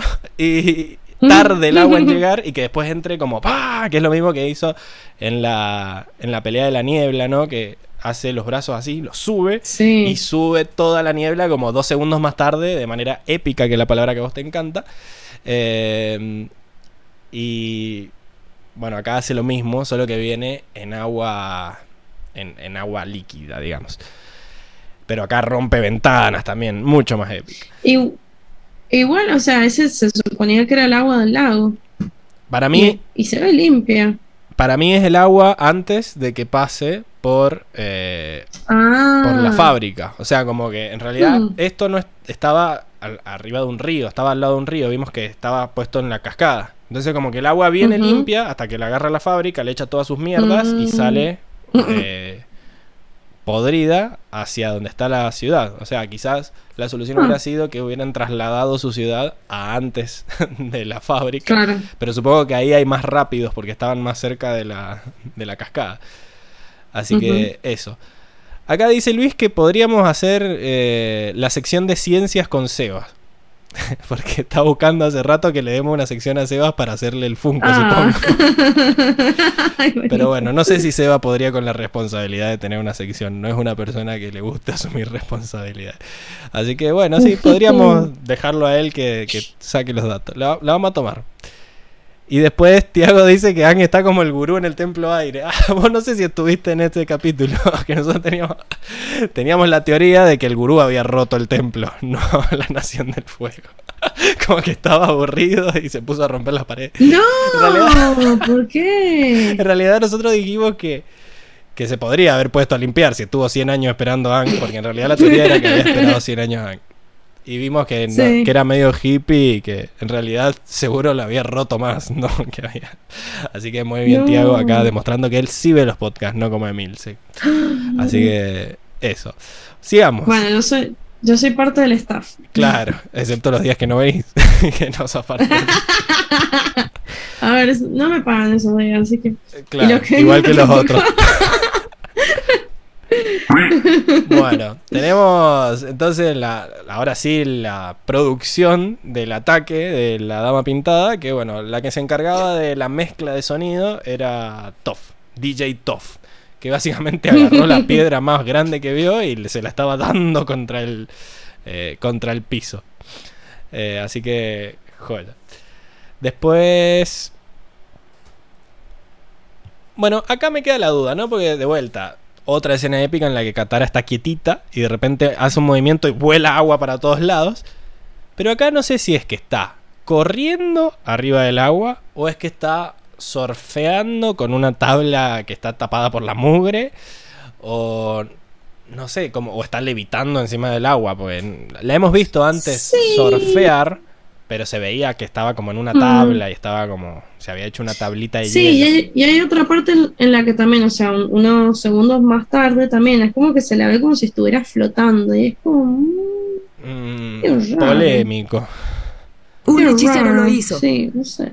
Supongo que puede, Extraño. como igual está generando la niebla para, para más placer, puede ser que esté tapando la tabla de surf con la niebla o con la mugre. Pero, pero bueno, sí. Igual me encanta Pero ese es efecto. raro que esté surfeando, no sé. Sí, sí, de vuelta. Un hechicero lo hizo. El hechicero. Después, bueno, empieza a demostrar su poder con la menor eh, cantidad de víctimas posibles. Y es que, eh, bueno, primero levanta dos de las motos de agua, haciendo generalmente vemos que para mover el agua, como que siguen el, el movimiento del agua. O sea, como que con los brazos haces el movimiento del agua. Acá como que no. Como que le pegó al piso y generó como que saltara. Como que hizo el efecto inverso. No sé si se entiende lo que digo. Claro. Con el movimiento Sí, le- sí, sí, sí. es como que pegarle Sí, a la como mesa. si estuviera pisando un charco Ajá. para que salte el agua, algo Sí, así. estaba pensando como en pegarle a la mesa para que salte el teléfono que está ahí arriba y vuele. Bueno, acá es lo mismo. Le pegas al, al agua y generas un geyser gigante. Y ese geyser es lo suficientemente grande como para que mantenga a las motos de agua en el aire mientras después se da vuelta y toma fuerza para largarle un... No sé, ¿cómo llamarías? Un golpe, así, un gancho le larga para pegarle a, lo- Mm. a las motos de agua que estaban volando y salen y se las tuestan contra la pared. Espero que no haya habido nadie dentro de esas motos de agua. No, no había nadie, porque no son barquitos. Así que Sí, si había alguien eran de la Nación del Fuego, así que. Sí, bueno, pero todo- toda la villa también era de la Nación del Fuego. Estamos, son también personas la Nación del Fuego. No, bueno, pero del ejército, digamos, del ejército, de los malos. Sí, bueno, pero pobres. Podría no matarlos. Pero está bien, encontró la, la manera menos violenta de atacarlos. Y después tenemos al, al único que les hace frente, que es este chabón que gime cuando nada. Que bueno, hace este movimiento para, para generar no una bola de fuego como estamos acostumbrados, sino como una especie de disco, ¿no? Eh. Hacia adelante, como un. Y es que levanta los brazos, hace una vueltita a lo bailarina y cuando llega les larga con, con- con las uñas, le larga. A lo. Girl. Claro. A la Sailor Moon. Exacto, exacto. Y se hacía un vestido con fuego como Elsa. Let it go. Así que eh, eso, quedó bastante piola el, el movimiento y en cámara lenta se lo hacían también porque tenía que reaccionar. Eh, bueno, Luis dice que si no le damos una sección los va a poner, lo va a poner en la bolsa de gatos a Seba. Puede ser, puede ser porque recordemos que él, él la bautizó. Así que estaría, estaría piola. Y tiene que estar con cosplay de gato. Porque si no, no, no sirve. Con una. Claro, ponerle uno- unas orejitas de gato o, eh, qué sé yo, la... Un cascabel. o con... ¿Cómo se llamaba el gato de la vieja esta del, del vivero? Eh, Ah, Miyuki. era una nena. Mi- Era una gata, sí. Ah, no sé si era una gata. Bueno, se llamaba Miyuki, no sé si Me era parece gato que gata. sí. Bueno, eh, así que ya, ya, ya te dimos ideas, Luis. Y después de que Katara tiró un, Naruto Running, claro, pero sobre el agua. O sea, es Flash, Naruto, todo junto. Así que buenísimo. Bien, acá vemos la reacción de, de Aang a que viene en super cámara lenta el fuego. Y bueno, lo resuelve inhalando todo el aire que pueda y soplándole las, las panties a Katara desde abajo. Eh, y la chabona vuela directamente, ¿no? Estaba en una posición polémica allá abajo, porque estaba, estaba levantada la tabla, o sea, como que se le vio todo. Sí, Eh, capaz de tener un shortcito. mm, Viejo pues, sabroso. pero No, tener un short. no, no era ese, este es. Cochino degenerado. Pero sí, bueno, eh, fuerza pulmonar tiene. Ahí se ve que no, que no fuma Aang, la levantó por los aires a Katara. Y me, me gusta eso de que usaran todos los elementos combinados para generar esta experiencia sobrenatural. Y después, bueno, medio como que se enoja. Y me gusta este movimiento de que es que con una mano se sostiene y con la otra junta aire, como que trae aire hacia él y lo suelta como en, en una piña, ¿no? En, en dos movimientos eh, lo hace. Con un brazo como que le dice vení al aire y después larga la piña que destruye la... destruye el piso, todo, como que había que salvar a la, a la villa, no destruirla. Pero bueno, eh, eso le pasa por largarle fuego a su Qatar.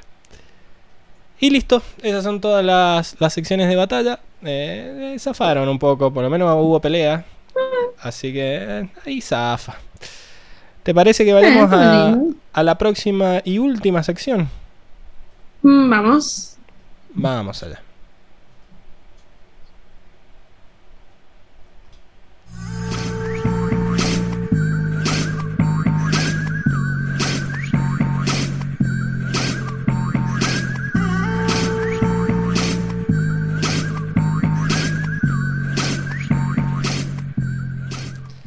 Bien, y estamos en la última sección donde votamos sobre todo y hacemos cosas que no podemos hacer en las otras secciones porque no encajan. Así que, bueno, como siempre arrancamos con el personaje Motomel y te pregunto para vos quién es el personaje Motomel del capítulo mientras busco a ver qué me pusieron en el Instagram. Porque recuerden que pueden meterse a nuestro Instagram, arroba cuatro naciones, y todas las semanas dejamos una historia en la que les preguntamos quién es el personaje Motomel. Así que bueno, Mm. rellena el bache, Milce. y. ¿Qué cree que te diga? Vos ya sabes lo que te voy a decir, probablemente. Y decilo, pues, sí que importa. Si Mm. nunca, nunca logramos suspenso de ninguna manera en este podcast. así que ya, decí lo que quieras. Y bueno, qué sé yo, o sea, Katara, ¿qué, qué otro personaje te voy a decir? O sea, la chabona está en la portada, ah, por nada está en la portada. Em, qué sé yo, o sea, el capítulo se centra más que nada en ella, vemos también un poquito de Sokka, pero al final es ella la que decide ayudar al pueblo, la que se la ingenia, la que eh, agarra y se mete a atacar la fábrica, bueno, de Aang, pero tenía la intención de hacerlo sola, o sea... es ella la que los impulsa a, que limpien el lago, que mejoren la calidad de vida. ¿eh? ¿Qué, ¿Quién más le va a dar? Polémico, polémico. Eh, ¿qué- ¿quién, más, qué- quién más va a ser? A ver, de Toff, ¿qué hizo Mira, Toff? no, A ver, no. ¿qué hizo Toff? Dice Luis Gessi que Katara tiene enaguas, que es una dama. No, no anda con la bombacha. Así que está, Ah, zafó. ah, claro, claro. Es verdad, debe tener mucha. Eh, tiene un miriñaque ahí. Claro, es- un, un cinturón de castidad. Pero bueno, acá Francisca dice que ella vota por Soka. Porque a todos los personajes los vimos actuando de acorde a su personalidad. Pero Soka se mostró muy maduro, actuó con mucha lógica y madurez al explicarle a Katara de manera calmada que no podían ayudar a todo el mundo. Además, luego la defendió delante del pueblo cuando estos la culparon. Y además yo voy a agregar que tiene su corazoncito, porque cuando Katara dijo yo voy a ir sola, me, me cago en vos y en todo, yo, en tu plan y en todo, voy a ir sola a pelear contra eh, los, el- la pandilla de la moto de agua. Soka le dice, bueno, vos me necesitabas y no te voy a dar la espalda, así que eh, demostró Sí, que, que pero tiene corazoncito.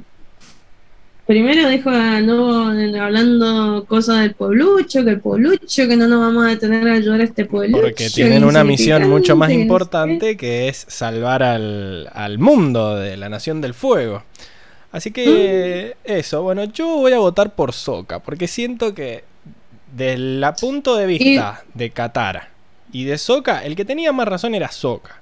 Porque Katara dice, ah, sí, me cago en buen tu plan, voy y hago lo que se me cante el orto. Y después causó más problemas que los terminó resolviendo Soka. Porque dudo que Katara haya pensado el plan del final. El plan de, bueno, vos haceme el. Vos, apa, haceme. ra, Vos pegame con la piedra. vos soplala para que vuele. Todo eso seguro lo pensó Soka también. Así que. Bueno, tiene sentido.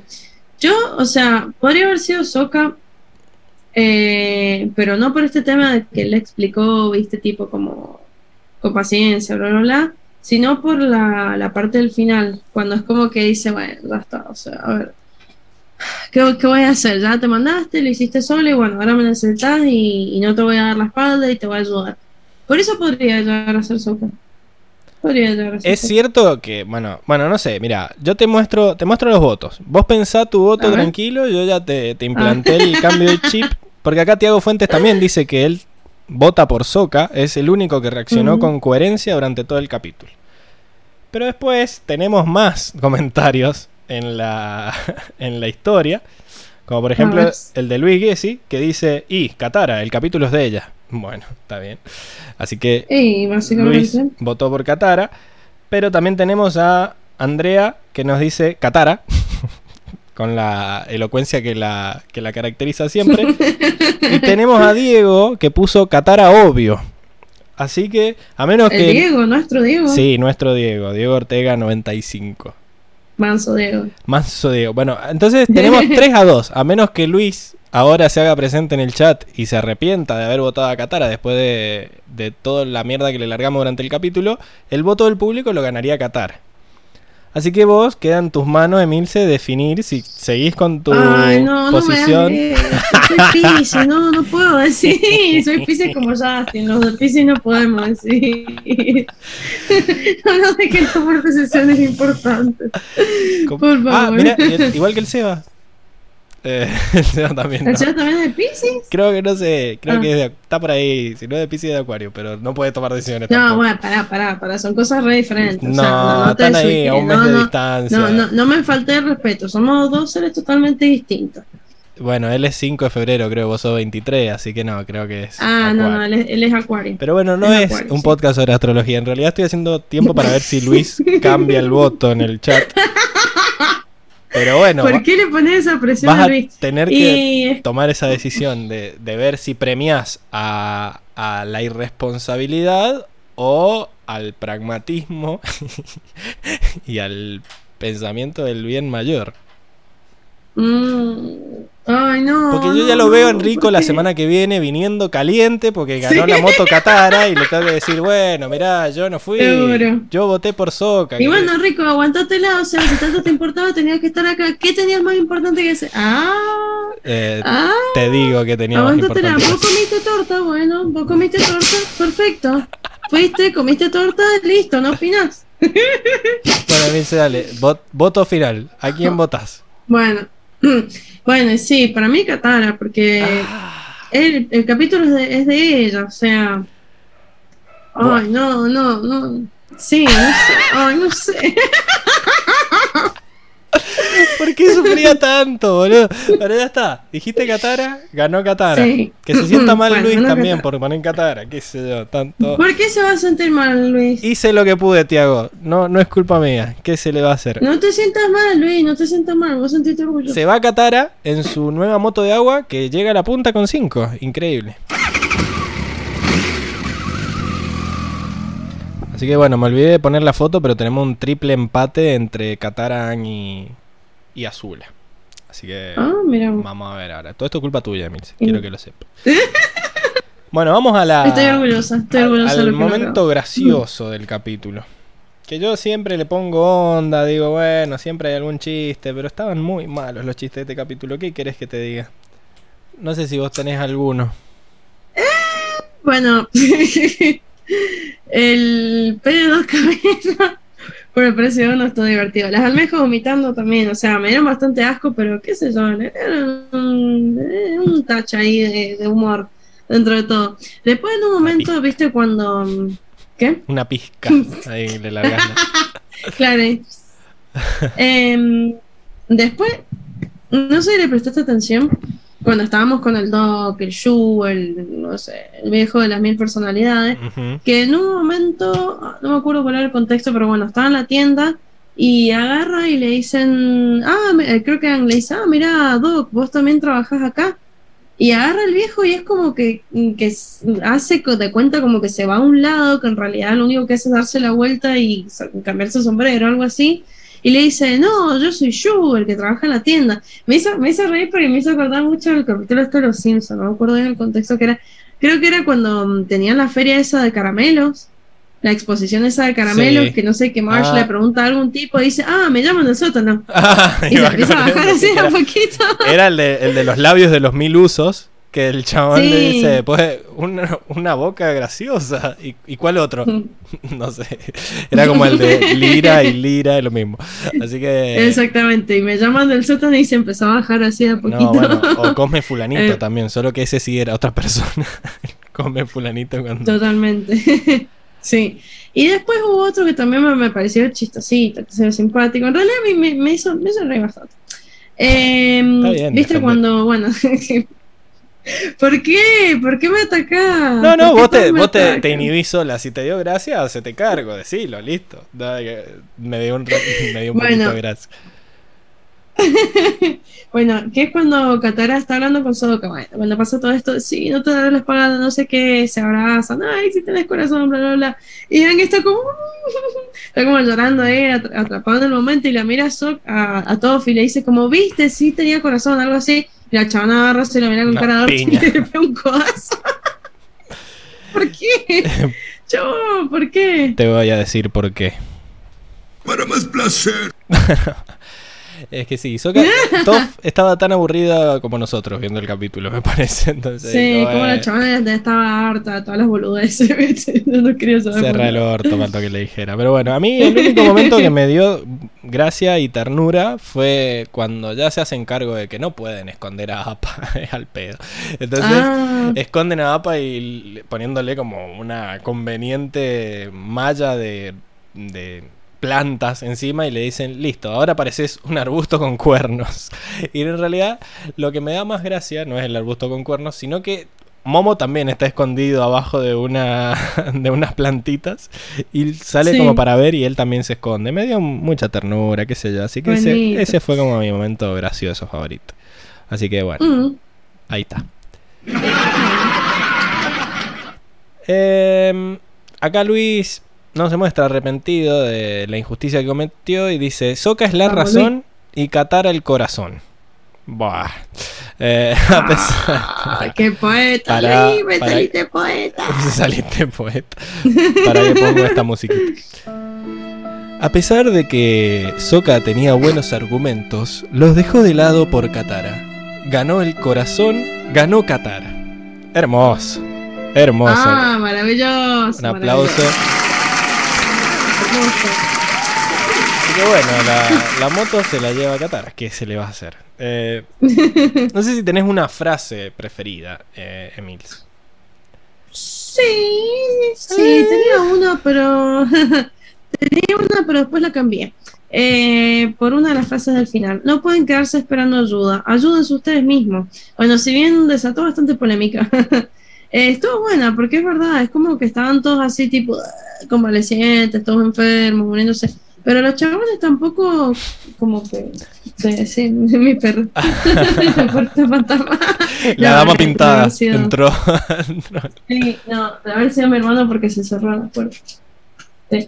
Em, bueno, o sea, sí. Pues, Esto se eh, ¿qué edita después, no te hagas drama. Claro. Em, ¿Qué estaba diciendo? Claro, es como que, o sea, ellos estaban todos convalecientes, como, uy, sí, mirá, qué sé yo, nos contaminaron el río, y seguían pescando ahí, como no buscaban otra forma, no buscaban otros métodos, no buscaban, no sé, replantearon, no sé, cambiarse de, zona, no sé, es como que también todo muy, Estaban como yo, o vos sea. un día de 35 grados, más o menos. Así, tirado. básicamente. Y sí, como durmiéndose en los laureles, y era obvio que si seguías tomándose agua y comiéndote esos mm, pescados radioactivos, te ibas a seguir enfermando y no te ibas a mejorar nunca. Entonces, como, bueno, también movete vos un poco, o sea, algo vos también para mejorar tu, tu realidad y tu situación. Que muchas veces no se puede, pero yo creo que en este caso podrían haberlo intentado, no sé. No los vi tampoco tan activos, que digamos.